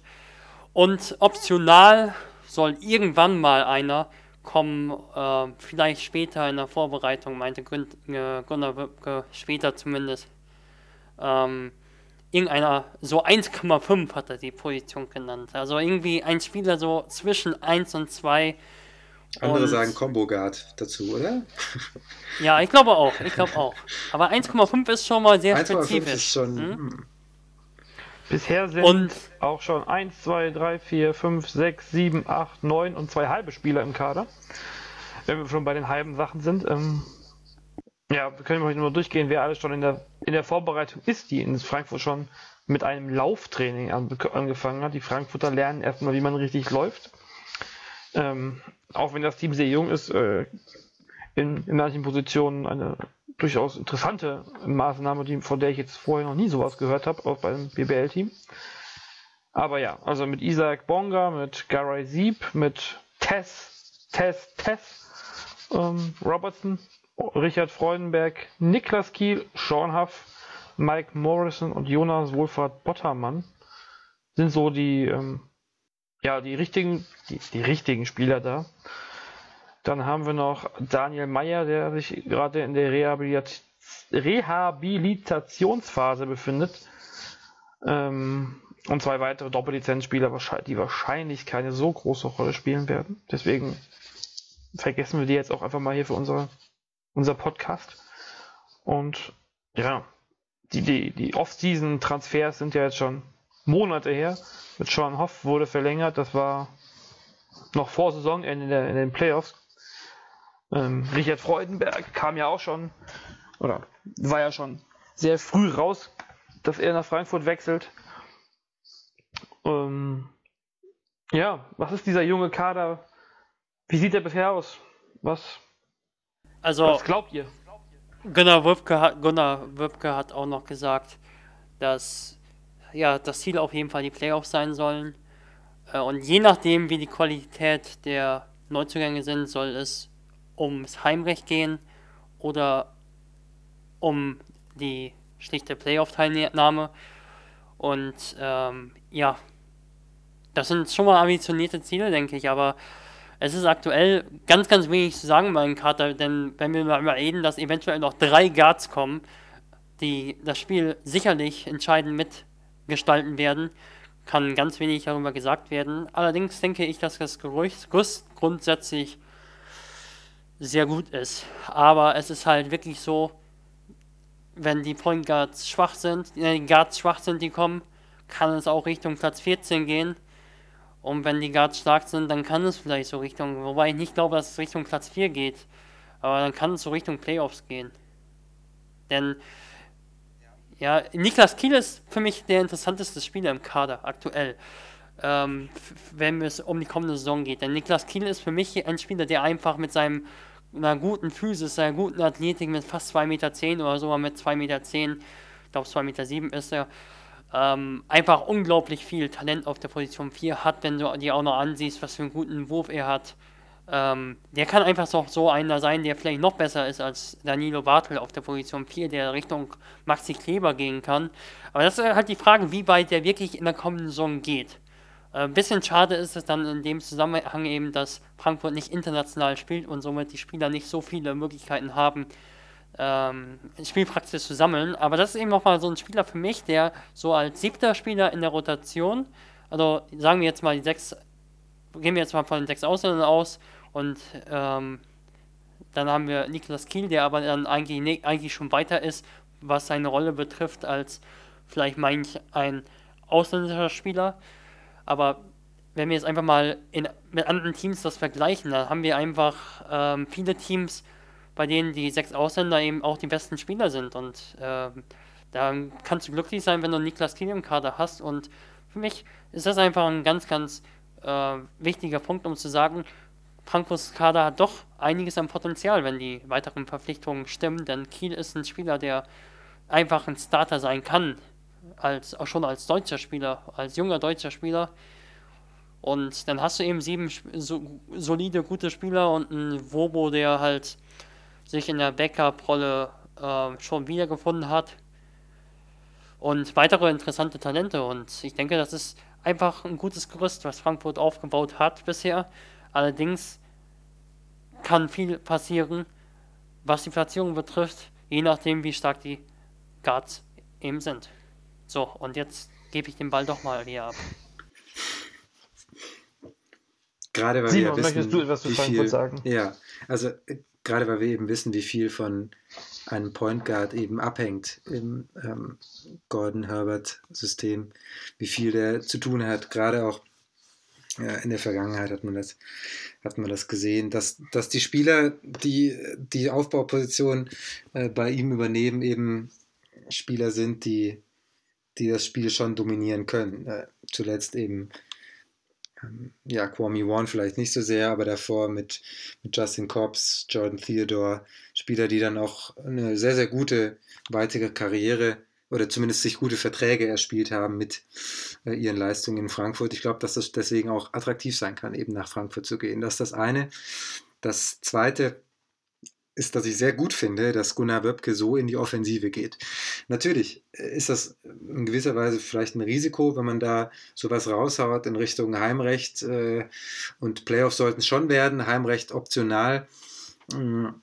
Aber das gefällt mir, ähm, weil man eben oft hört, ja, jetzt äh, rechnen wir erstmal mit Platz 18 und äh, wenn wir gerade so absteigen, dann sind wir fast zufrieden. Äh, das ist eben manchmal so ein bisschen Tiefstapelei, die man sehr häufig hört, was nachvollziehbar ist, weil man eben oft auch daran gemessen wird, was man selbst sagt. Aber es ist doch auch schön, mal was rauszuhauen, zu sagen, Freunde, wir wollen was erreichen diese Saison.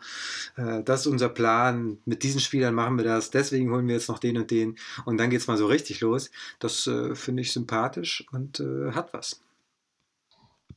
Ja, diese, gerade wenn man sich diese, diese viele Tiefstapelei, selbst wenn das ja Bamberg äh, auch in Perfektion hinkriegt.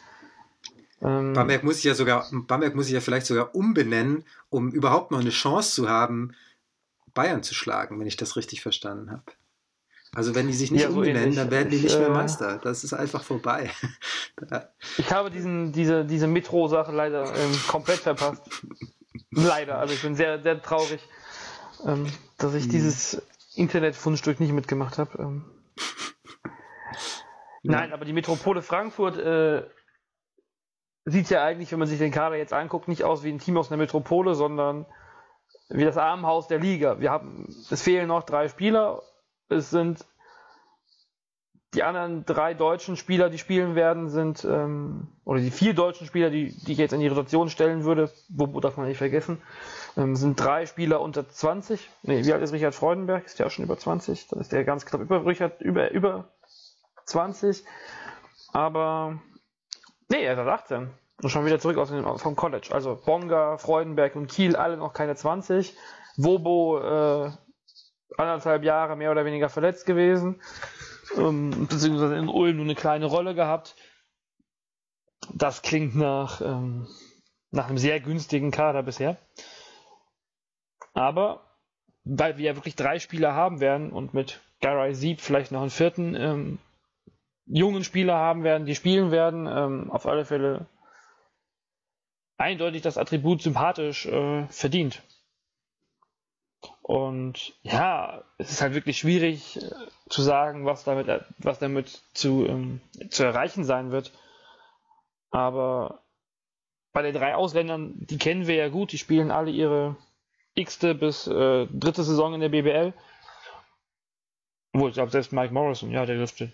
Ja, doch, passt.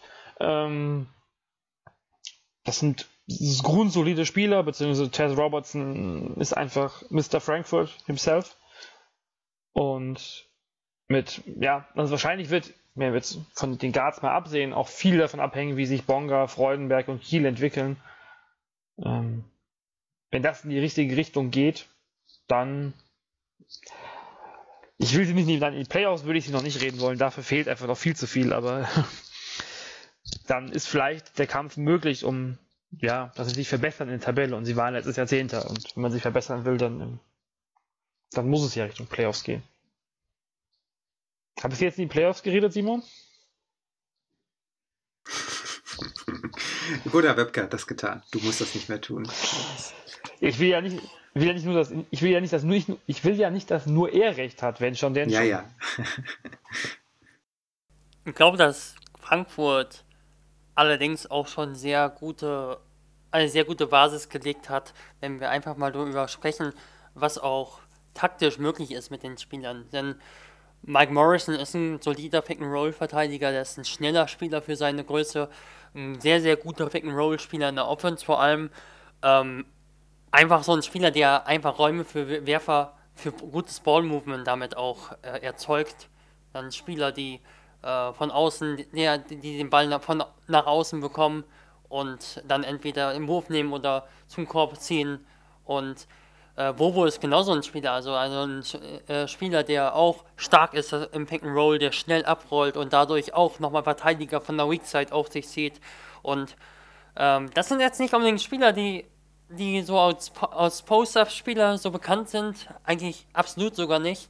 Äh, Morrison vielleicht ein bisschen, aber auch nicht besonders. Ähm, aber es sind einfach gute Spieler, also im Teamkontext. Und auch Niklas Kiel ist dann noch so ein Spieler, den kannst du. Chris Fleming hat das damals immer gern gesagt und gemacht. Also so ein Spieler wie äh, äh, Slaughter oder wie ähm, Ford hatte der gerne, die als große Vierer auf der 5 spielen kann, die das Pick können, die das Spiel, das Pick Roll am Ende des Spiels switchen können. Und ähm, das ist auch so ein Spieler, Richard Freudenberg, dann ein großer Small Forward. Ähm, Robertson, der zwar nicht groß ist, aber auch auf der Position 5 spiel, äh, verteidigen, spielen nicht natürlich, aber verteidigen kann, ähm, einfach von der Kraft her zumindest mal ein Mismatch äh, verteidigen kann, ähm, wenn es um Switchen geht. Und Bonga, ein 2,5 Meter Point Guard, haben sie damit. Sie können also 1 um 5 switchen. Äh, Bonga und Morrison das ist einfach taktisch für mich auch einfach eine sehr, sehr gute Grundlage. Und wenn die zu besetzenden Spots gut sind, dann kann es in meinen Augen auch ein Team werden, das für die Playoffs bereit ist. Und äh, noch eine Sache zu Frankfurt, gerade bei diesen jungen Spielern, gerade bei Freudenberg und Kiel jetzt, ich glaube, dass das für die eine tolle Situation ist, weil sie einfach einige Spieler haben, die eben äh, eine bestimmte Qualität haben, wie du das gerade angesprochen hast, Lukas, äh, von denen sie sich was abschauen kann, können und ich glaube auch Spieler sind, von denen du was lernen kannst. Ähm, Tess Robertson, der schon viel gesehen hat, von dem du als junger Spieler, glaube ich, sehr viel sehr viel lernen kannst, der dich auch mitziehen kann in so ein Team. Sean Huff, der ein ähm, exzellenter Dreierschütze ist, der ähm, auch solide verteidigt. Dann eben Morrison ähm, mit dem Pick and Roll, was du gerade angesprochen hast, äh, auch defensiv. Äh, also das, ist, das ist eine gute Situation für diese jungen Spieler, um sich eben weiterzuentwickeln. Ähm, das sind jetzt äh, vor ihnen jetzt nicht unbedingt die Spieler, die von allem so ein bisschen was können, sondern die haben, haben jeweils äh, Qualitäten, die ähm, ja, die dafür sorgen, dass sie, dass sie eben auch in Frankfurt sind, weil sie eben eine Sache sehr, sehr gut können oder zwei, ähm, ansonsten vielleicht nicht so viel, aber das verteilt sich so gut, dass ich glaube, dass, dass du ja von jedem was lernen kannst in Frankfurt. Und wenn jetzt noch so ein Theodore Cobbs Point Guard kommt und vielleicht noch ein, ein zweiter, der attackieren kann oder, oder vor allem auch werfen kann, so wie English das auch konnte für die zwei, dann äh, könnte das ein rundes Team sein. Und dann darf sogar Jonathan sie wieder in die Playoffs reden. Ich rede sie vor allem erstmal in die, äh, in die Spitze der, der hessischen Liga. Ich glaube, das reicht in Frankfurt dann ja wahrscheinlich auch schon. Also den meisten zumindest. Ja, also wenn wir wenn wir einfach jetzt einfach schauen von dem ausgehend, was aktuell da ist, dann steigt Frankfurt in meinen Augen ab. Also wenn wir jetzt einfach mal wenn wir jetzt einfach mal nicht so viel spekulieren, sondern einfach sagen, das ist jetzt der Kader, Bonga auf 1, Seb auf 2, 1, äh, Robertson 1 bis 3, Freudenberg 4, 5, Kiel 4, 5, äh, Huff 4, 3, Morrison, Wovo 5, äh, dann ist das aktuell in meinen Augen ganz klares Abstiegsteam.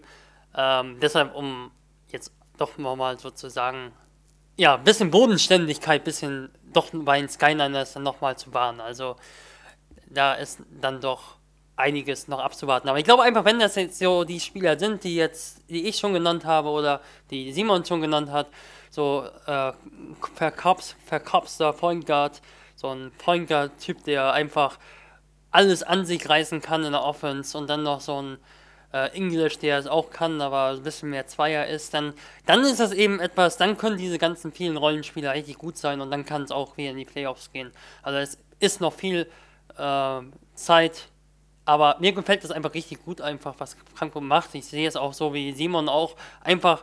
Ich habe schon mal über Kultur in einem Team geredet und da auch mal auf Marco Vandenberg zurückgegriffen ähm, oder, oder verwiesen. Ebenfalls sehe ich da auch einfach so ein Kiel, der ist da Starting-Vierer und ein Haft, der einfach erfahren ist, der nicht unbedingt so äh, ins Team kommt und sagt, oh, ich muss jetzt der Starting-Vierer sein, ich muss besser sein als Kiel oder, oder, warum spielt der Junge, obwohl er Fehler macht. Und äh, Robertson wird auch sagen, okay, Freudenberg spielt mal, äh, dann sitze ich mal auf der Bank und ähm, wenn der Freudenberg Fehler macht und ich spiele trotzdem nicht, dann ist das so. Und ich glaube einfach, Frankfurt hat einfach ein sehr, sehr gesundes Teamklima. So wünscht man sich das ja, wenn wir über Jugendförderung reden.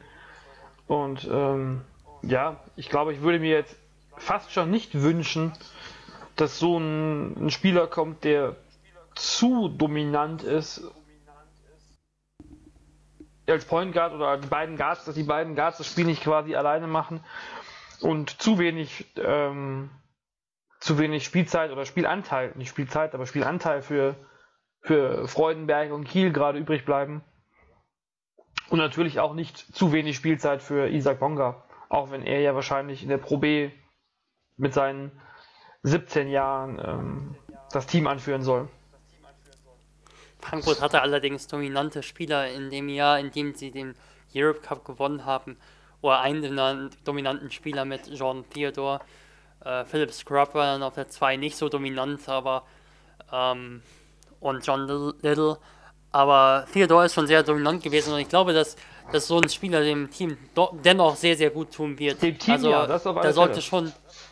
Also, alleine gehst du in meinen Augen auch viel zu viel Risiko, wenn du jetzt sagst, da kommt jetzt ein klassischer Pass-First-Point Guard. Also, da gehst du in meinen Augen zu viel Risiko, denn wie gesagt, so wie das Team jetzt steht, ist es im Moment ja, ist es im Moment eher ein Abstiegsteam. Und wenn du dann sagst, okay, wir holen einen, der die Spieler in Szene setzen kann, aber wir reden dann für Spieler, die in der vergangenen Saison teilweise eben dann doch noch nicht so viel gemacht haben, Wobo auch, auch nicht unbedingt.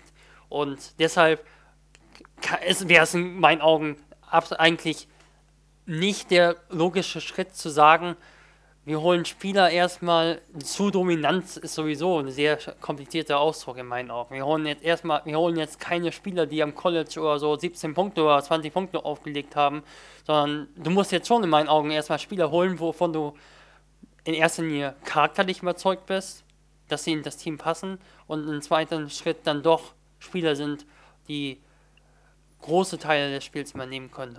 Wie siehst du das, Simon? Sehe ich ganz genauso. Da werden auf jeden Fall also einer zumindest äh, wird sein, der, der den Ball in der Hand hat, äh, vielleicht auch noch ein zweiter.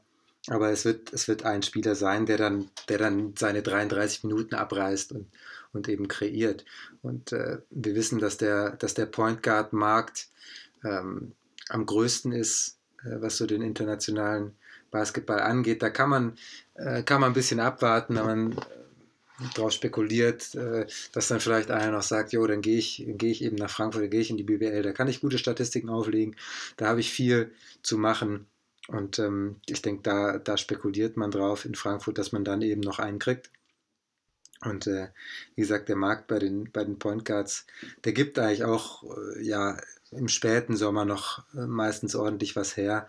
Da wird Frankfurt zweimal zuschlagen und dann eben noch mit dem äh, 1,5er, der angesprochen wurde, der Combo Guard, die werden viel machen, diese zwei bis drei Spieler.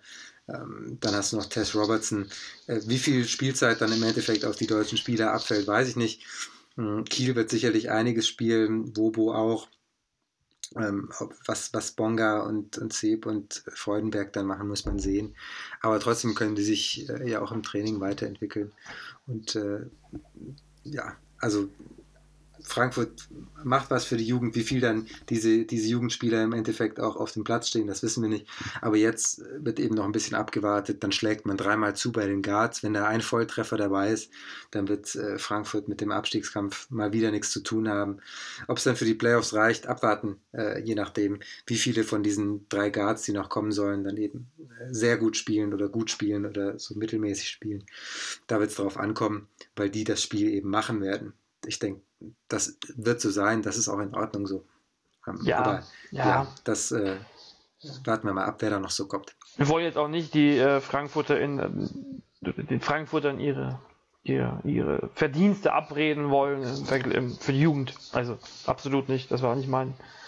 Selbst wenn jetzt drei äh, John Theodore und äh, dann spielen sie uns Heimrecht. Dreimal John Theodore, das wäre, das würde ich mir angucken. Ja, mal sehen. Dann wird auf alle Fälle wieder ein spannendes Jahr werden mit den, mit den drei Kle Kleinen, den drei Jungen. Klein ist ja eigentlich keiner von den dreien. Hm. Der ist auch in Bonn, um mal so einen zu bringen. Ich wir wollten aber gar nicht nach Lukas. Bonn wechseln. Wir wollten eigentlich nach Bonn wechseln. Sie wollten noch nach Göttingen wechseln. Wie kriegen wir da den Übergang hin? Ähm, Göttingen und Frankfurt sind doch so einigermaßen so in der Nähe und in vergangenen Jahren war doch Göttingen eher so das kleine Frankfurt, oder? Das kleine Frankfurt? Das musst du mir jetzt erklären. Ja. Keine Ahnung. Gut. Also, Wir wechseln einfach zu Göttingen. Dok Dr. Watson, übernehmen Sie das Ganze doch bitte. Ja. Ja, das macht in Göttingen ja schließlich. Fangen wir, fangen wir einfach mal irgendwie an. Also irgendwie, irgendwie Watson. kriegen wir es jetzt nicht hin. Paul Watson? Paul Watson, Wer ja. ist das? Was macht er? Paul Watson. Ohne Doktor. Ähm, ko ko kommt vom College, äh, von der Fresno State University. Ähm, Spieler, der in Fresno, ich habe nur ein Spiel ein bisschen gesehen, auf der Position 4 gespielt hat, Stretch Vierer. Äh, sehr, sehr solider Werfer auf der Position 4, der auch mit einem Dribbling oder mit zwei Dribblings zum Korb ziehen kann gegen größere Gegenspieler, der ähm, auch ein bisschen im Low Post spielen kann, sehr dominant ist mit seiner rechten Hand, so wie ich das bisher gesehen habe. Ähm, Pick and Pop sehr ordentlich ist, gutes Spielverständnis. Ähm, ja, auf der Position 4 sicherlich ein guter Mann. Äh, ich denke allerdings, dass er in Göttingen auf der Position 3 spielen wird und ähm, einfach nur, weil ich, weil ich mir das Team so ansehe bisher. Ähm, ja, ist so ein bisschen spannend, denn ja, Spannung. ich weiß es nicht. Ich weiß es nicht. Also ich kann wirklich nicht so richtig sagen, wie er, wie er, wie, was er groß in der BBL machen kann. Also für mich ist das einfach ein Spieler, der ein, ein völlig solides Repertoire hat. Also wirklich ein völlig solides, kein unbedingt Kreator ist, sondern einfach völlig solides Repertoire hat, Arbeiter und der einfach das Team nochmal ein bisschen breiter macht. Und das war in meinen Augen wichtig. Ich habe eigentlich eher auf den Point Guard zwar spe- spekuliert, aber es ist schon relativ wichtig, wenn du dir siehst, ansiehst, wen Göttingen auf der 4 und 5 hat. Also auf der 4 spielt ein Stefan Haukohl, der eher ein 3-4er ist, dann spielt ein Evan Smotrich, ein Stretch-Vierer, da auf der 5 spielt Dennis Kramer und auf der 5 ebenfalls ähm, Carter. Und ja, wenn dann eben nochmal so ein Stretch-Vierer kommt, der ein bisschen klein ist für die 4 und deshalb wohl in der BWL, ja, oder einfach weil Göttingen auf der 3 noch einen braucht, die 3 spielen wird, ähm, dann ist das schon relativ sinnvoll in meinen Augen. Also, ja, ich glaube, das ist einfach eine ordentliche Verpflichtung. Also, ich weiß aber im Endeffekt nicht, ob er mehr ist als ein ähm, solider Spieler auf BWL-Niveau. Ich weiß es nicht. Also ich denke, viel verändert diese äh, Verpflichtung nicht im Bez in Bezug darauf, was wir in der vergangenen Woche schon über Göttingen gesagt haben. Ich werde mir festhalten, ich weiß es nicht von dir als, als GIF, äh, als, als ähm, Audio-GIF. Wie heißt das denn richtig? Gibt es da einen Begriff, den müssen wir finden? Das ist eine Tatsache, die ich glaube ich noch nie gehört habe. Simon, hast du mal was von ihm gesehen? Nee, ich habe überhaupt keine Ahnung. ich weiß von diesem Spieler nichts. Tut mir leid. Dann, red, dann sag vielleicht mal was so. Mir fällt aber gerade was Dann sagt- auf. Haben wir nicht damals bei unserem letzten Podcast zusammen über die Spieler, nur über Spieler geredet, die 94 geboren worden sind? Irgendwann War das, war Irgendwann das nur 94? Weil er ist am 30.12.94 geboren, also er wollte gerade noch in diese Kategorie reinfallen und wollte nicht zu den 95ern gehören. Krass, wie jung die sind, oder? Ja, auch beim, ist mir eben beim, beim. Team von Göttingen, nee, nicht beim Göttingen, beim Ludwigsburger Team schon aufgefallen, dass die alle so jung sind, bis auf Walaskowski. Ähm, bei Frankfurt, gut, sind, ist Haff uralt, aber äh, mit 33, den habe ich gar nicht so alt geschätzt. Und äh, Tess. auch Tess Robertson mit 32, aber danach kommt relativ junges Gemüse. Und ähm, ja, also mir ist die Liga doch wieder sehr jung, finde ich. Ja, die, Gehen wir vielleicht einfach. die Liga wird gefühlt Okay. immer jünger, umso älter man selbst wird. Das ist eben die Sache. Ein paar, man merkt in diesem Podcast, ein paar hoffen noch auf ihre Profikarriere, aber es wird schwieriger. Wir wollen eine Profi-Podcast-Karriere, das muss reichen. Da ist noch nie, nie alt genug für. Deshalb machen wir damit, denke ich, auch mal so ein bisschen weiter. Also aktuell ist Göttingen auf der Position 1, oder was heißt aktuell? Der Kader ist komplett. Ähm, auf der Position 1 ist Michael Stockton und ebenfalls Dominik Lockhart. Auf der Position 2 Brian Rush und Nikolai Simon. Auf der Position 3 Wesley Saunders und ähm, Paul Watson oder, oder Stefan Hauchul. Mal sehen, wie da wirklich am Ende die Verteilung sein wird. Dann auf der 4 Evan Smotrich und je nachdem äh, Stefan Hauchul oder Paul Watson und auf der 5 äh, Carter Vorname Darius. ist Darius Carter, genau, und äh, Dennis Kramer. Ähm, ja, ich glaube, dass das Team einfach solide ist. Ich denke, dass der Klassenerhalt damit erreichbar ist. Es ist ein Scorer da auf der Position 2 mit Brian Rush, der potenziell seine 16, 17 Punkte im Schnitt machen kann. Ähm, dann ist ein athletischer Guard, äh, weiterer Guard, großer Guard vorhanden mit Wesley Saunders, wo man sehen muss, wie er sich am Ende wirklich in der BBL präsentiert. Sehr, sehr wild gespielt, was ich gesehen habe. Ähm, dann sehr, sehr solide Deutsche, einfach wirklich solide Deutsche, die äh, immer noch Potenzial haben. Ein Evan Smotrich, der für mich so ein bisschen einfach der beste Transfer ist, weil er einfach ein potenziellen Top-Vierer ist, wenn er fit ist, einen super Wurf hat und ein super Auge für Mitspieler hat. Ich glaube, dass sich mit dem Kader die Philosophie von Royakas, dieses Transition-Spiel, dieses, äh, diese Open Offense, wie er sie nennt, dass, ähm, dass sie mit dem Kader einfach ver zu verwirklichen ist. Und ja, ich bin, ich bin mit dem Kader zufrieden. Ich denke, der Klassenerhalt ist damit auf jeden Fall möglich. Und ich glaube, es gibt mehrere Abstiegskandidaten mit dem Team. Wie seht ihr das? Ist Göttingen ja. dann also für dich auf alle Fälle so ein Team, was, äh, was im Niemandsland schwimmen wird? Eher im ungefährten Mittelfeld, genau, eher mit Tendenz nach unten. Also eher Platz 14 oder 13, aber ordentlich Punkte Vorsprung. Oder 12. So die ja. Klasse Tübingen, würde ich sagen, oder? Ja. Ich würde sie vor Tübingen, deutlich vor Tübingen einordnen. Ich weiß nicht warum. wäre schön, wenn man, wenn man so äh, begründet äh, argumentieren kann. Ich bin für den unbegründeten Quatsch zuständig. Ähm, aber so diese, jetzt auch mit Lockhart, den wir letzte Woche noch auf der 3 äh, gesehen haben, jetzt doch wieder auf die 1 zurück. Ähm, ja, irgendwie gefällt mir das. Ich, ich glaube, ich glaube für Playoffs, äh, wenn wir über Playoffs ja, nein, reden, wenn wir mal in Extreme reden, dann fehlt ganz klar in meinen Augen Kreativität was die individuellen Spieler betrifft. Also selbst ein Brian Rush, der zwar ein Scorer ist, der ist einfach vor allem so ein Werfer halt, der hat dann mal einen Stepback-Jumper, ähm, der geht dann mal einen Dribbling immer rechts zum Korb oder mit der rechten Hand zum Korb und der wirft einfach, der scoret einfach dadurch, dass er viel wirft vor allem und ähm, Stockton, du kennst den Simon, das ist jetzt auch kein super Scorer. Das, ich glaube, insgesamt fehlt dem Team so ein bisschen ähm, der Punch, der Punch so ein bisschen, oder? Der, der Punch, ja. Die, ja, ja, Punch ist gut. Für die, also, für die Playoffs ja. fehlt vor allem Kobe Karl neben Michael Stockton. Dann wäre das natürlich was ganz anderes äh, mit Kobe Karl, aber ja, okay.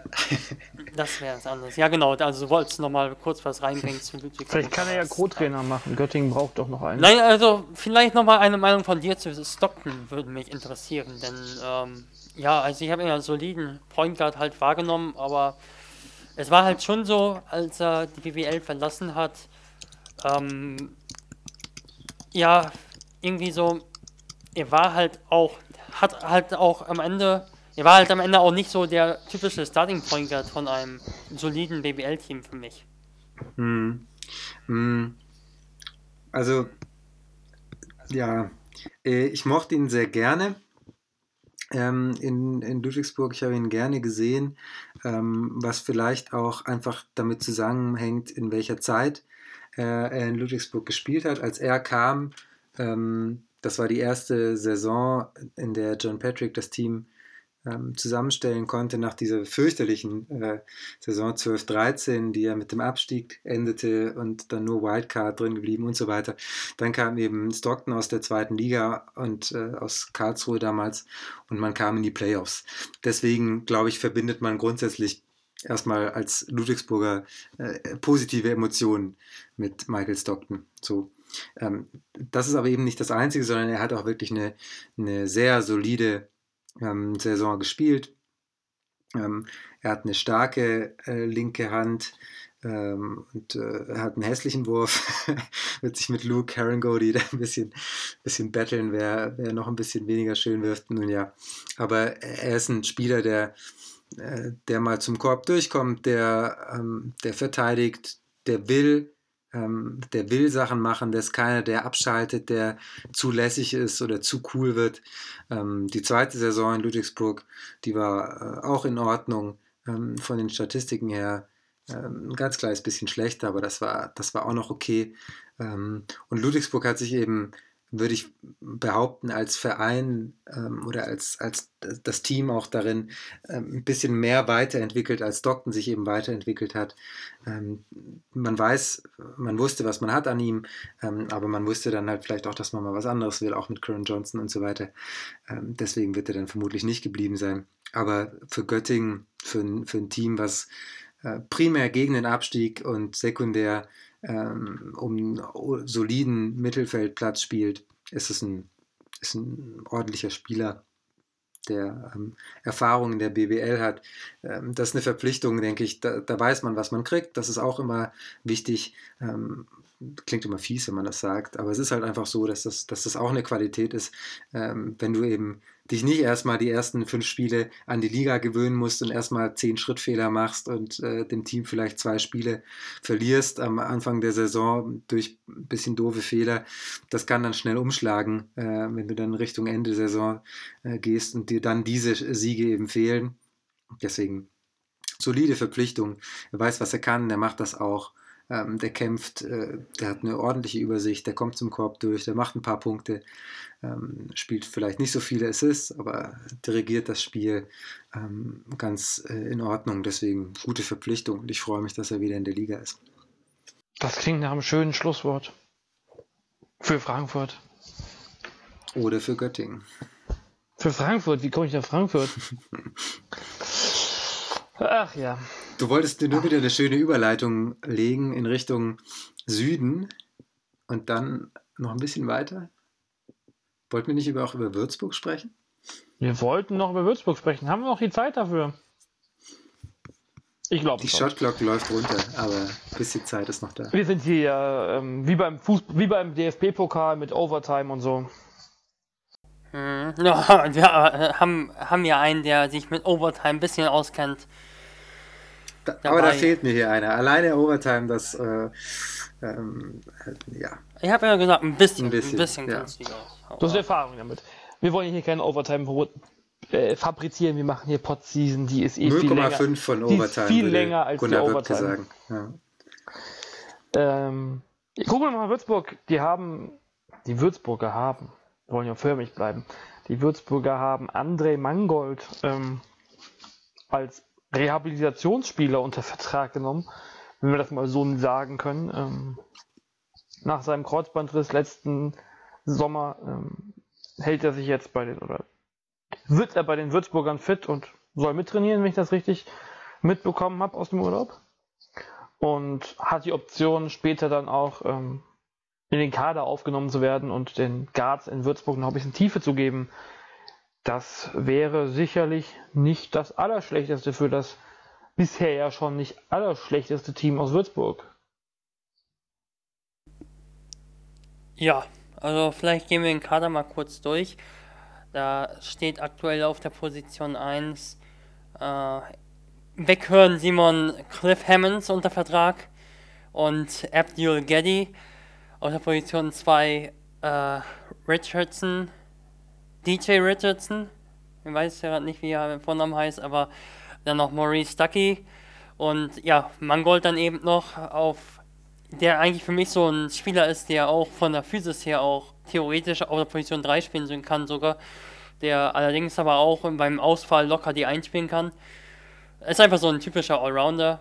Und dann auf der Position 3 äh, Vitenis Lipkevicius und äh, Lukas Wang, genauso wie ähm, Hoffmann, den ich allerdings irgendwie so auf allen Positionen so als Hustle-Player sehe. Der ist zwar nicht besonders groß, aber der kann auch so der dritte Power Forward sein. Einfach als Hustle-Player ist als guter Rebounder auch in der Pro B bekannt gewesen. Äh, dann kommen eben zu vier, da potenziell kann eben Hoffmann da aushelfen, aber vor allem werden da Ryan Anderson und äh, Olli Savicius werden da große Anteile haben und auf der Position 5 ist ein äh, Keresu Loncha, ein Leon Kratzer da und äh, ja, als junger Spieler noch Dejan Kovacevic aus München und ja, als fünf Spieler, Spieler noch Julian Albus auf der Position 3 noch zu erwähnen. Ähm, ja, also du hast es gerade schon gesagt, Simon, also es sind sehr, sehr, sehr, sehr viele Spieler da und vielleicht magst du mal so eine Gesamtbeurteilung der Kaderpolitik von Dirk Bauermann in diesem Sommer anstellen? Wow. Sehr, sehr komplexe Frage, ich weiß, ja. aber fang mal irgendwo an. Sag mal irgendwas. Mm, also. Das sagen so Lehrer irgendwie so. Also sag mal irgendwas. sag mal, ich sag mal was. Äh, ich. Erstens finde ich diesen Kader ziemlich tief. Also grundsätzlich sind da, ähm, wenn man Kovacevic mitzählt, sind das ähm, 1, 2, 3, 4, 5, 6, 7, 8, 9, 10, 11, 12, 13, 14 Spieler, die zumindest schon mal mindestens BWL-Luft geschnuppert haben. Ähm, 13, die schon äh, allesamt irgendeine Rolle hatten. Hoffmann eine kleinere Rolle, Wank ein bisschen dran gewöhnt an die BWL, aber Albus hat in Tübingen schon ordentlich gespielt. Ähm, auch André Mangold, äh, je nachdem, welche Rolle er jetzt kriegt, äh, ob er überhaupt spielt, das wissen wir alles noch nicht. Aber grundsätzlich ist das auch einer, der was machen kann. Und dann äh, sind das alles, ähm, gut, Kratzer kommt jetzt rein, langsam, aber das ist, äh, finde ich, ein Team, was, was spannend zusammengestellt ist. Die große Frage, die sich stellt, ist natürlich, wie wird das auf der Position 5 aussehen? Krejo Loncha ähm, ist einer, der offensiv grundsätzlich äh, immer noch was machen kann, ähm, defensiv aber eben nicht der schnellste ist. Hm, wie passt das mit Dirk Bauermann zusammen? Äh, letzte Saison hat es nicht so, für meine Augen, nicht so gut gepasst, aber er hat den Vertrag ähm, und äh, den, ja, muss man mal abwarten. Leon Kratzer ähm, auf der 5 eben auch einer, der jetzt wiederum ganz wenig Erfahrung hat, ganz im Gegensatz zu, zu Loncha, ähm, aber sich eben noch nicht bewiesen hat auf BWL-Niveau zumindest, muss man auch abwarten. Er wird äh, viele kleine Fehler machen am Anfang, wird sicherlich viel lernen auch.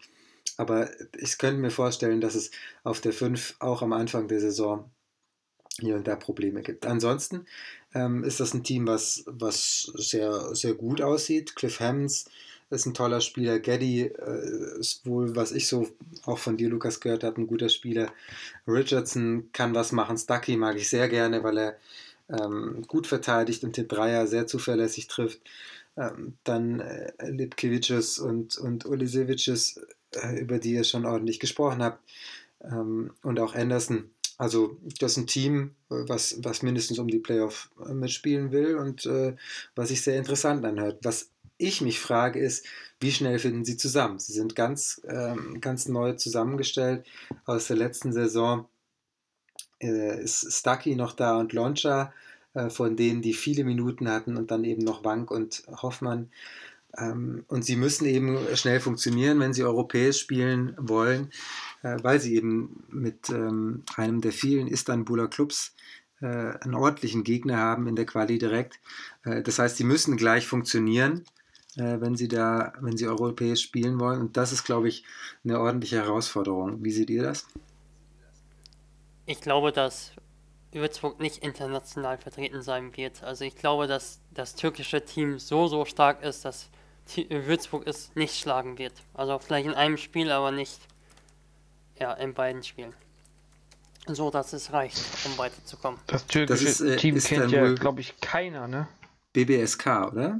Glaube ich. Sind das die? Das ist Istanbul, das ist wahr. Büyükşehir Belediyesi Spor Kulübü. Also fürs Aussprechen kriegst du auf alle Fälle die Euro Cup, yes. Euro League, was auch immer Lizenz. Ja, Danke. Bitte.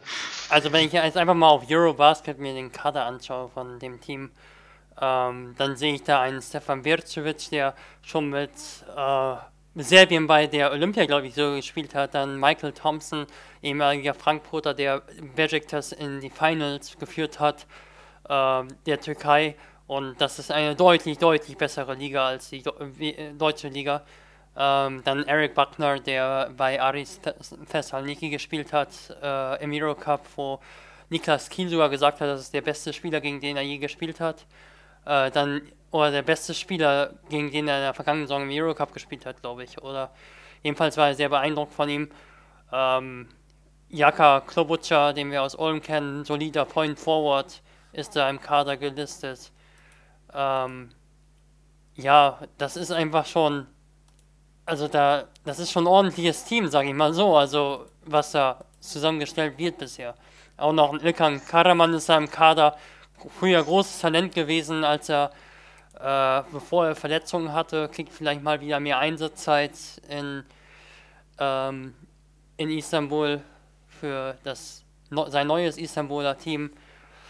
Und dann noch ein Ivan Buva, der in Bilbao ein Starter war in der ACB und das ist kein schlechtes Team Bilbao. Also in meinen Augen wird Istanbul da als klarer Favorit reingehen und ähm, ja, wird dann ganz, ganz, interessant sein, wenn je nachdem, also wenn Würzburg die, äh, die, den Europe Cup erreicht, dann ist der breite Kader sicherlich sehr, sehr hilfreich und auch hilfreich für die Entwicklung des Teams. Wenn es aber eben nicht erreicht wird, dann ist es schon spannend, wie sich das alles ja, entwickelt.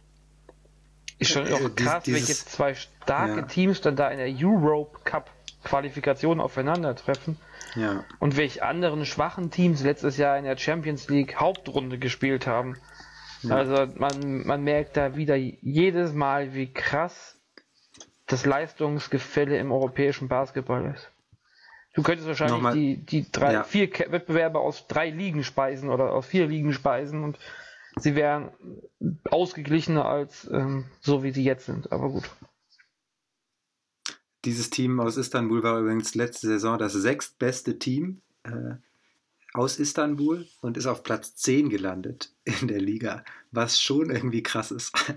Also das muss man sich auch mal vorstellen. Und noch zum, zum Niveau der Liga sind Zehnter geworden, wie gesagt, ein Platz davor äh, Pina Karshiaka mit äh, ähm, ordentlicher Vergangenheit vor kurzem Meister geworden, holen jetzt äh, DJ Kennedy und auf Platz 8 Tofash Bursa, die ähm, Ray Morgan geholt haben. Also das ist, äh, das zeigt schon, was das für ein Niveau ist in der Liga. Ähm, und nach oben wird es dann weiter nur noch besser, bis du eben ganz oben beim Euroleague Champion angelangt bist. Äh, das ist schon ordentlich. Da wird Würzburg sicherlich arge Probleme haben, äh, da weiterzukommen. Da sind wir uns einig. Gönnen würde ich es ihnen. Ich würde mich freuen, wenn das klappen würde. Äh, aber es wird natürlich ganz, ganz schwer. Ich glaube, dass Würzburg aber trotzdem die Playoffs erreichen kann und ich glaube, das ist einfach ein realistisches Ziel. Ja, also ich glaube wirklich, dass der Kader halt tief ist, sehr, sehr tief und dass es auch gute, gute Spieler im Kader sind, einfach auch was, äh, einfach viele verschiedene Spielertypen. Also Richardson, Top, äh, Topscorer potenziell in meinen Augen, sehr, sehr guter Dreierwerfer, Hammonds, Spielorganisator, Verteidiger, Getty nicht so der Verteidiger, dafür aber so ein bisschen Pick-and-Roll-Spieler.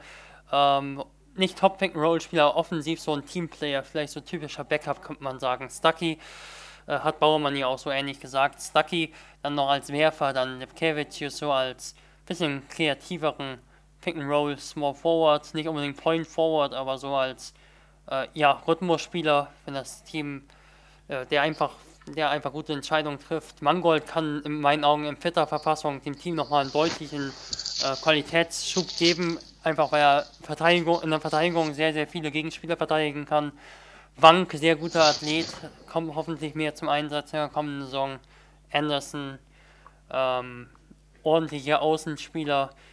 Ähm, Olli Savicius ebenfalls, dann Loncha auch. Und ja, das ist dann eben auch die Frage so. Die Position 5 sehe ich jetzt nicht super besetzt. Also das, das stimme ich Simon ganz, ganz zu, genau. Und äh, ich denke, Platz 9 ist möglich.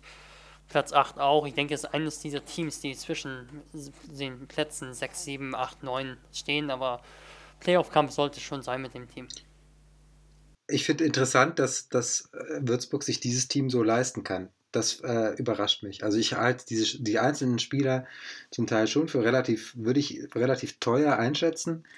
Ähm, der, also Loncha verdient sehr viel Geld. Ähm, Hammonds ist überhaupt alles andere als günstig, definitiv. Gaddy ist, denke ich, auch nicht günstig, gerade für ein Backup. Ähm, geht da wahrscheinlich einiges drauf. Richardson sowieso, Anderson auch. Äh, bei den beiden Litauern, okay. Ähm, und Kratzer, ähm, denke ich, wird auch zumindest ganz solide verdienen.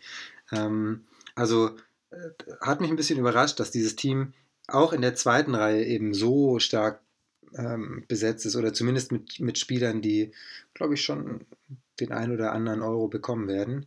Ähm, hat mich ein bisschen überrascht und plus, dass das dann auch noch so breit ist, also dass sie dann sich eben, ähm, ich weiß nicht, was Mangold jetzt kriegt, äh, dass er da spielt oder, oder ein Julian Albus, der ähm, eben in Hanau letzte Saison war und, und vor allem fürs Pro B-Team kommt, okay, aber auch dieses Pro B-Team musst du dir noch leisten. Das hat mich ein bisschen überrascht, aber da scheint ordentlich was da zu sein. Auch Dirk Bauermann als Coach, ähm, sehr erfahren, das ist, ist schon was.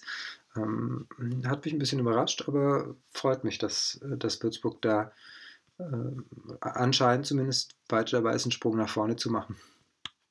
Ja, also da kommt wirklich auch in der dritten Reihe was. Also da hat das Pro B-Team auch noch äh, Jackson Cartwright, der am College neben Starting Point Guard war, neben dem neuen Bayreuther Gabe York, glaube ich.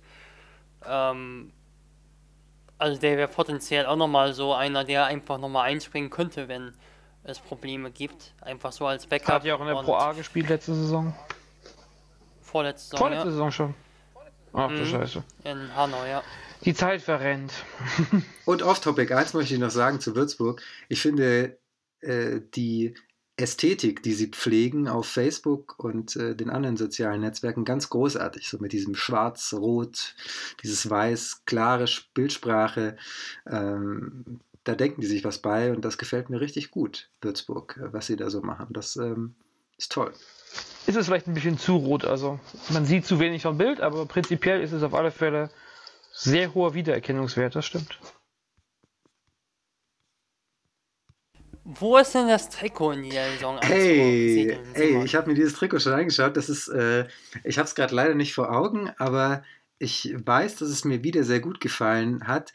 Ähm, und dass es hinten drauf äh, so ähnlich ist, glaube ich, wie letztes Jahr. Das Einzige sind die verschiedenen Farben vorne auf dem. Ich glaube, das Heimtrikot ist, das Heimtrikot war, glaube ich, rot. Letzte Saison ist jetzt weiß.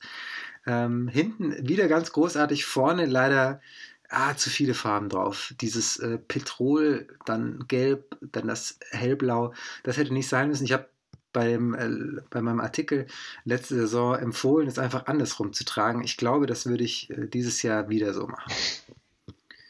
Eigentlich war es eher eine Scherzfrage, aber ich ja, weiß, dass du heiß auf das man Thema Man muss auch über solche Themen sprechen. Ich finde das, äh, ich find das wichtig. Wenn wir schon von Ästhetik sprechen, dann können wir auch über Trikots sprechen. Nicht überraschenderweise war Ludwigsburg relativ weit oben in Simons Ranking. Ich, ich, ich höre etwas in der Stimme, was mir nicht gefällt, deswegen werde ich mich dazu nicht weiter äußern. Das ist nur deine Interpretation. Das ist nur deine ja, Interpretation. Muss, muss man auch machen.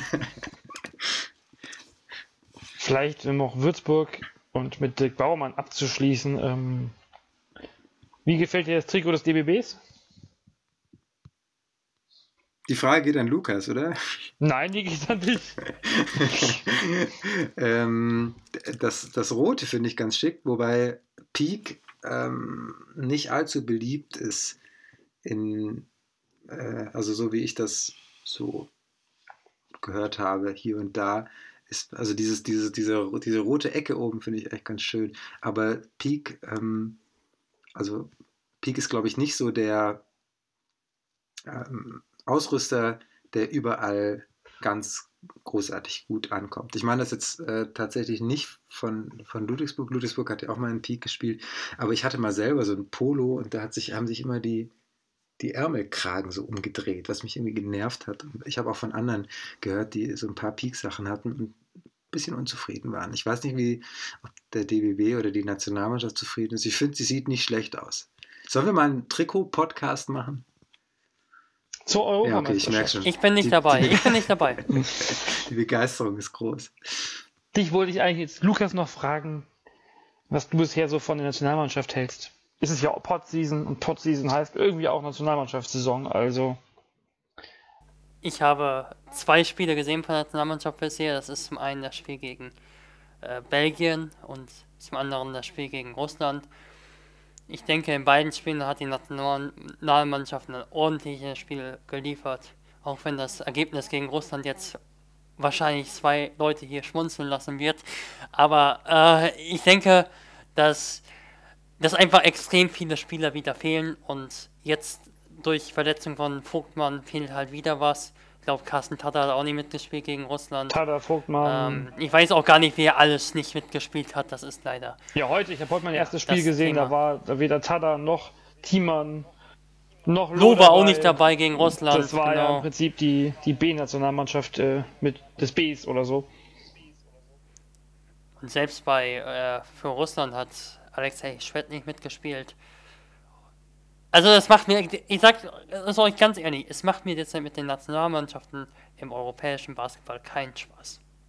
Also ich sag dir, bisher war es okay, was Deutschland gespielt hat, unter den Umständen. Ich kann dann nicht erwarten, dass Deutschland Belgien schlägt, wenn ich sehe, dass Belgien die besseren Spieler hat. Äh, in dem, Im Aufgebot. Da spielt dann ein Erwell, spielt seit Jahren eine ACB, ACB, dann spielt ein äh, Tabu seit Jahren auf höchstem Niveau in der ACB oder sagen wir auf hohem Niveau in der ACB. Und dann kann man zwar sagen, ah, es ist nur Belgien, die müssen wir auch schlagen, aber wenn ich mir die deutschen Spiele anschaue, das, die Teams sind etwa gleich gut und dann gewinnt halt Belgien ganz knapp. Und leider ist es derzeit in meinen Augen dann einfach, dann ist nicht mehr möglich. Ich denke aber, dass einfach ein solides Konstrukt da ist, was äh, die spielerische Anlage betrifft. Man sieht, dass Fleming sehr, sehr viel versucht zu switchen. Ähm, guten Eindruck haben bisher für mich einfach Robin Benzing gemacht auf der Position 4.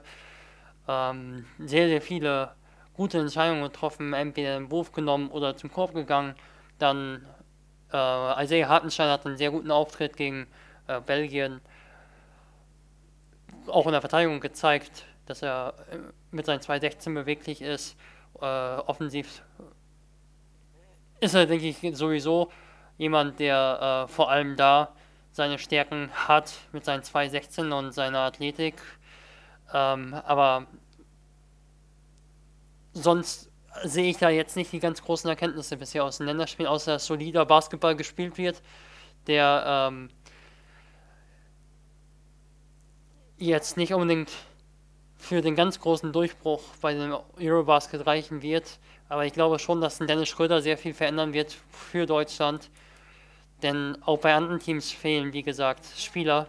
Und leider vermute ich fast, dass es einfach auch viel ja, Tagesform sein wird bei dieser Eurobasket. Und Deutschland kann dann theoretisch sogar Europameister werden, in meinen Augen, wenn es alles perfekt läuft, kann aber auch irgendwann in der Vorrunde ausscheiden. Also mir macht das derzeit nicht viel Spaß mit Nationalmannschaften im, Europa, äh, im europäischen Basketball.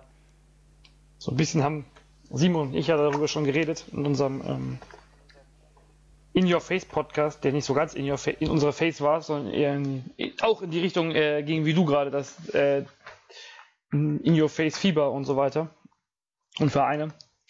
Ähm, ja, bisher, also was ich vorhin, ich habe auch nicht wirklich das Spiel verfolgen können. Ich habe das in diesem russischen Stream und auch ohne Kommentar. Das war dann so ein bisschen, ja, es hat gedauert, bis ich gesehen habe, dass man ihn auch auf, auf HD stellen kann.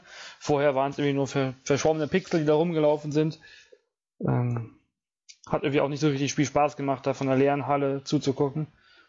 Bin mal gespannt auf nächste Woche dann Supercup, ähm, was sich da dann so zeigen wird. Was, Aber was natürlich auch bei gerade was du, wenn du, als was du eben über Belgien erzählt hast, wenn ich jetzt Belgien höre oder wenn viele Leute Belgien hören, ähm, wer kennt einen Spieler? Keiner kennt da Spieler. Vielleicht ein Jonathan Tabu, ja, weil er in ähm, Berlin gespielt hat, aber dann hört es halt auch irgendwann auf. Und, ähm, der hat in Berlin, der hat ja im Grunde genommen kaum in Berlin gespielt. Der hat sich in der Preseason gleich verletzt und dann kam Renfro dafür.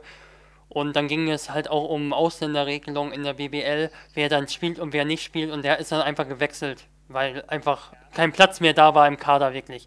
Und äh, als er wieder nach, nach Monaten fit war. Also ja, es ist wenig bekannt für, bei Belgien genau. Trotzdem ist der Kader äh, nicht trotzdem, wenn du einen Belgier fragst, der ist auch nicht beeindruckt vom Kader von Deutschland, sage ich dir. Nein, vielleicht schaffen wir es ja nächste Woche, je nachdem, was jetzt noch so verpflichtungstechnisch in der BBL durch, ähm, durch, die, durch die Lande zieht, auch nochmal einen kurzen ähm, ja, Blick auf den, auf, den, auf den Supercup und die Gegner zu werfen, wer da so eigentlich auch mitgespielt hat. Ähm, das ist, glaube ich, sicher. Was ich, was ich einfach spannend finde bei. Hm, was ich bei. Entschuldigung. Was ich bei Deutschland spannend finde, ähm, wie das Spiel aussehen kann, wenn ein Johannes Vogtmann mit seinen Passqualitäten auf der 5 hinzukommt und eben noch ein athletischer Daniel Theiss. Leider ist die Position 5 so ein bisschen so ähm, die Position, in, auf der dann sehr, sehr viele gute Spieler sind. Da ist auch noch Johannes Thiemann dann zu nennen.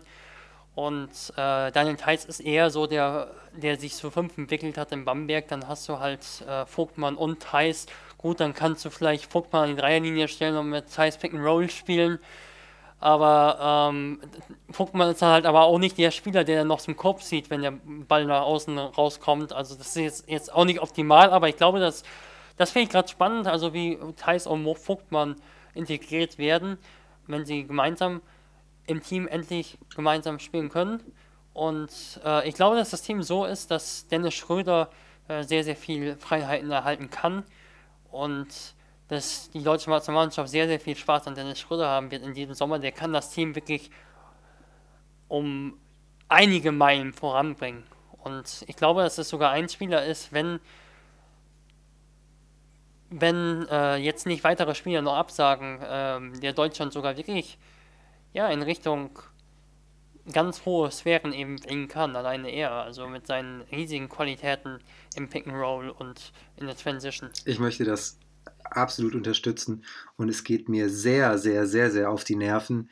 Ähm, ihr habt das sicherlich auch gesehen ähm, am, am, heutigen äh, Sonntag haben wir heute, wenn wir diesen Pod aufnehmen, äh, dass, es, dass viele Artikel im, im Internet waren, äh, und es darum ging, dass äh, Dennis Schröder da äh, gesagt hat, dass er sich, äh, dass er sich wünscht, mehr beschützt zu werden in Zukunft, aber das alles kein Problem und äh, hätten sie geklärt und so und äh, weil er sehr angegriffen worden sei ähm, nach der letzten Europameisterschaft.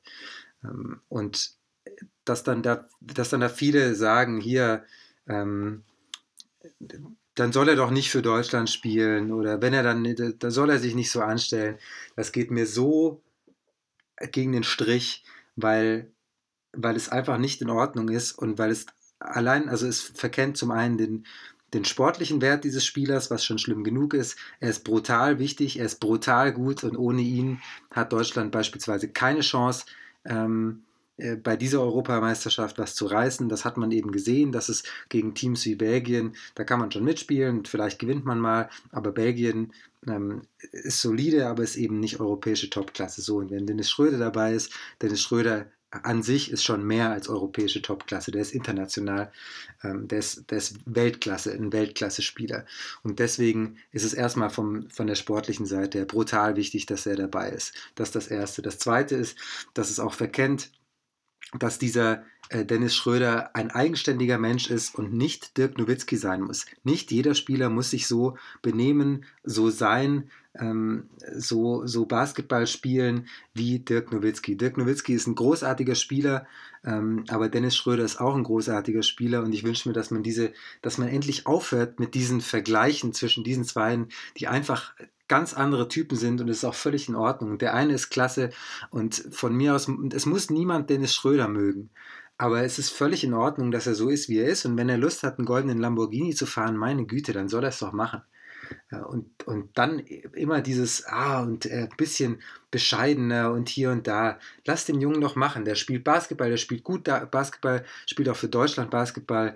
Und das ist was, worüber ich persönlich mich sehr freue und ich habe es tatsächlich ein bisschen satt, dass da natürlich hat er Fehler gemacht, natürlich die Kritik an Fleming und so weiter, alles alles klar, okay, aber trotzdem immer wieder dieses äh, ein bisschen Nowitzki, bisschen mehr Nowitzki, nee, ist nicht. Das ist Dennis Schröder und es ist gut, dass es Dennis Schröder ist und das ist der Spieler, ähm, der uns hoffentlich äh, für die deutsche Nationalmannschaft noch sehr, sehr viel Freude machen will. Und wer ein bisschen diesen Typen Dennis Schröder verstehen will, es gab vor einigen Jahren einen, einen Podcast, ich versuche das nochmal rauszusuchen und, und twittere das nochmal, ähm, in dem er so erzählt hat, wieso er auch äh, so ein bisschen dieser Typ geworden ist, weil er sich eben durchsetzen musste als, als dunkelhäutiger Junge äh, in, in Deutschland, was nicht immer einfach ist, ähm, hat er erzählt. Und und keine einfache Kindheit und so weiter.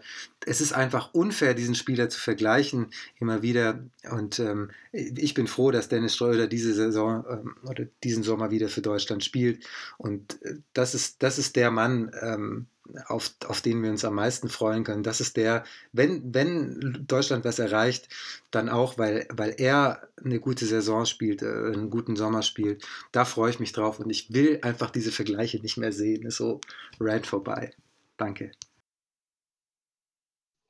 Wenn ein Schwabe schon die Nicht-Sparsamkeit betont, dann haben wir, glaube ich, heute alles erreicht, was man erreichen kann. Mit dem äh, wichtigen Thema für die Off oder für die Pod-Season. Ja, unseren schönen Wortwitz, den ich selbst nicht beherrsche, das kann ja nicht sein. Ähm, beenden wir das Ganze für heute vielleicht mal. Jetzt mit ein bisschen anderen Abstecher zum Ende, aber wie gesagt, auch das ist Off-Season. Sorry, das ist sorry, aber war mir wichtig. War Nein, mir ich habe es ja eingeläutet. War ja auch, war ja auch gewollt. Ähm, die Nationalmannschaft ist jetzt das, das beherrschende Thema vermutlich in den nächsten Wochen. Ähm, so langsam steigt ja hoffentlich dann auch das Fieber für die Spieler ähm, und nicht nur bei der Fieber das Fieber. Ähm, und ja, nee, aber nicht nur Nationalmannschaft gibt es in den nächsten Wochen. Nächstes Wochenende stehen die ersten Testspiele an ähm, von den BBL-Mannschaften. Ich weiß, dass Gießen gegen Hanau spielt, wahrscheinlich auch in Quakenbrück antritt. Ähm, ja, so, vielleicht können wir da auch schon die ersten, ersten Ergebnisse oder was auch immer mit einbeziehen. Jetzt ähm, Verpflichtungen sind ja auch noch ein paar offen. Da nochmal die, der, der, der Blick auf alle Fälle ganz stark nach Frankfurt, ob sich da nächste Woche was tut. Und ja, ansonsten sage ich hier mal nach äh, fast, eine, fast zwei Stunden, die wir jetzt hier am Reden sind, glaube ich mittlerweile. Ich sag Tschüss und lasse, den, lasse Lukas und Simon die letzten Worte des Abends. Ich habe auch nur noch Tschüss zu sagen. Ich habe noch zu sagen, dass das der Podcast, glaube ich, mit Chris Mannix war von Dennis Schröder. Falls sich den jemand anhören äh, will, dann kann ich mir auch den Tweet sparen. Also der von The Vertical, Chris Mannix mit Dennis Schröder. Ähm, das noch als Empfehlung. Und wenn ihr immer noch nicht genug habt, wie gesagt, Loto mit, mit Jason Boone und Kevin Martin. Auch sehr lustig und hört, äh, nur zu hört empfehlen. Nach über zwei, hört nach über zwei Stunden eh kaum noch einer zu, denke ich. Also. Twitter ist nochmal. Wir, wir, wir hören uns. Wir hören uns nochmal. Macht's gut, schönen Tag und äh, bis bald. Ciao.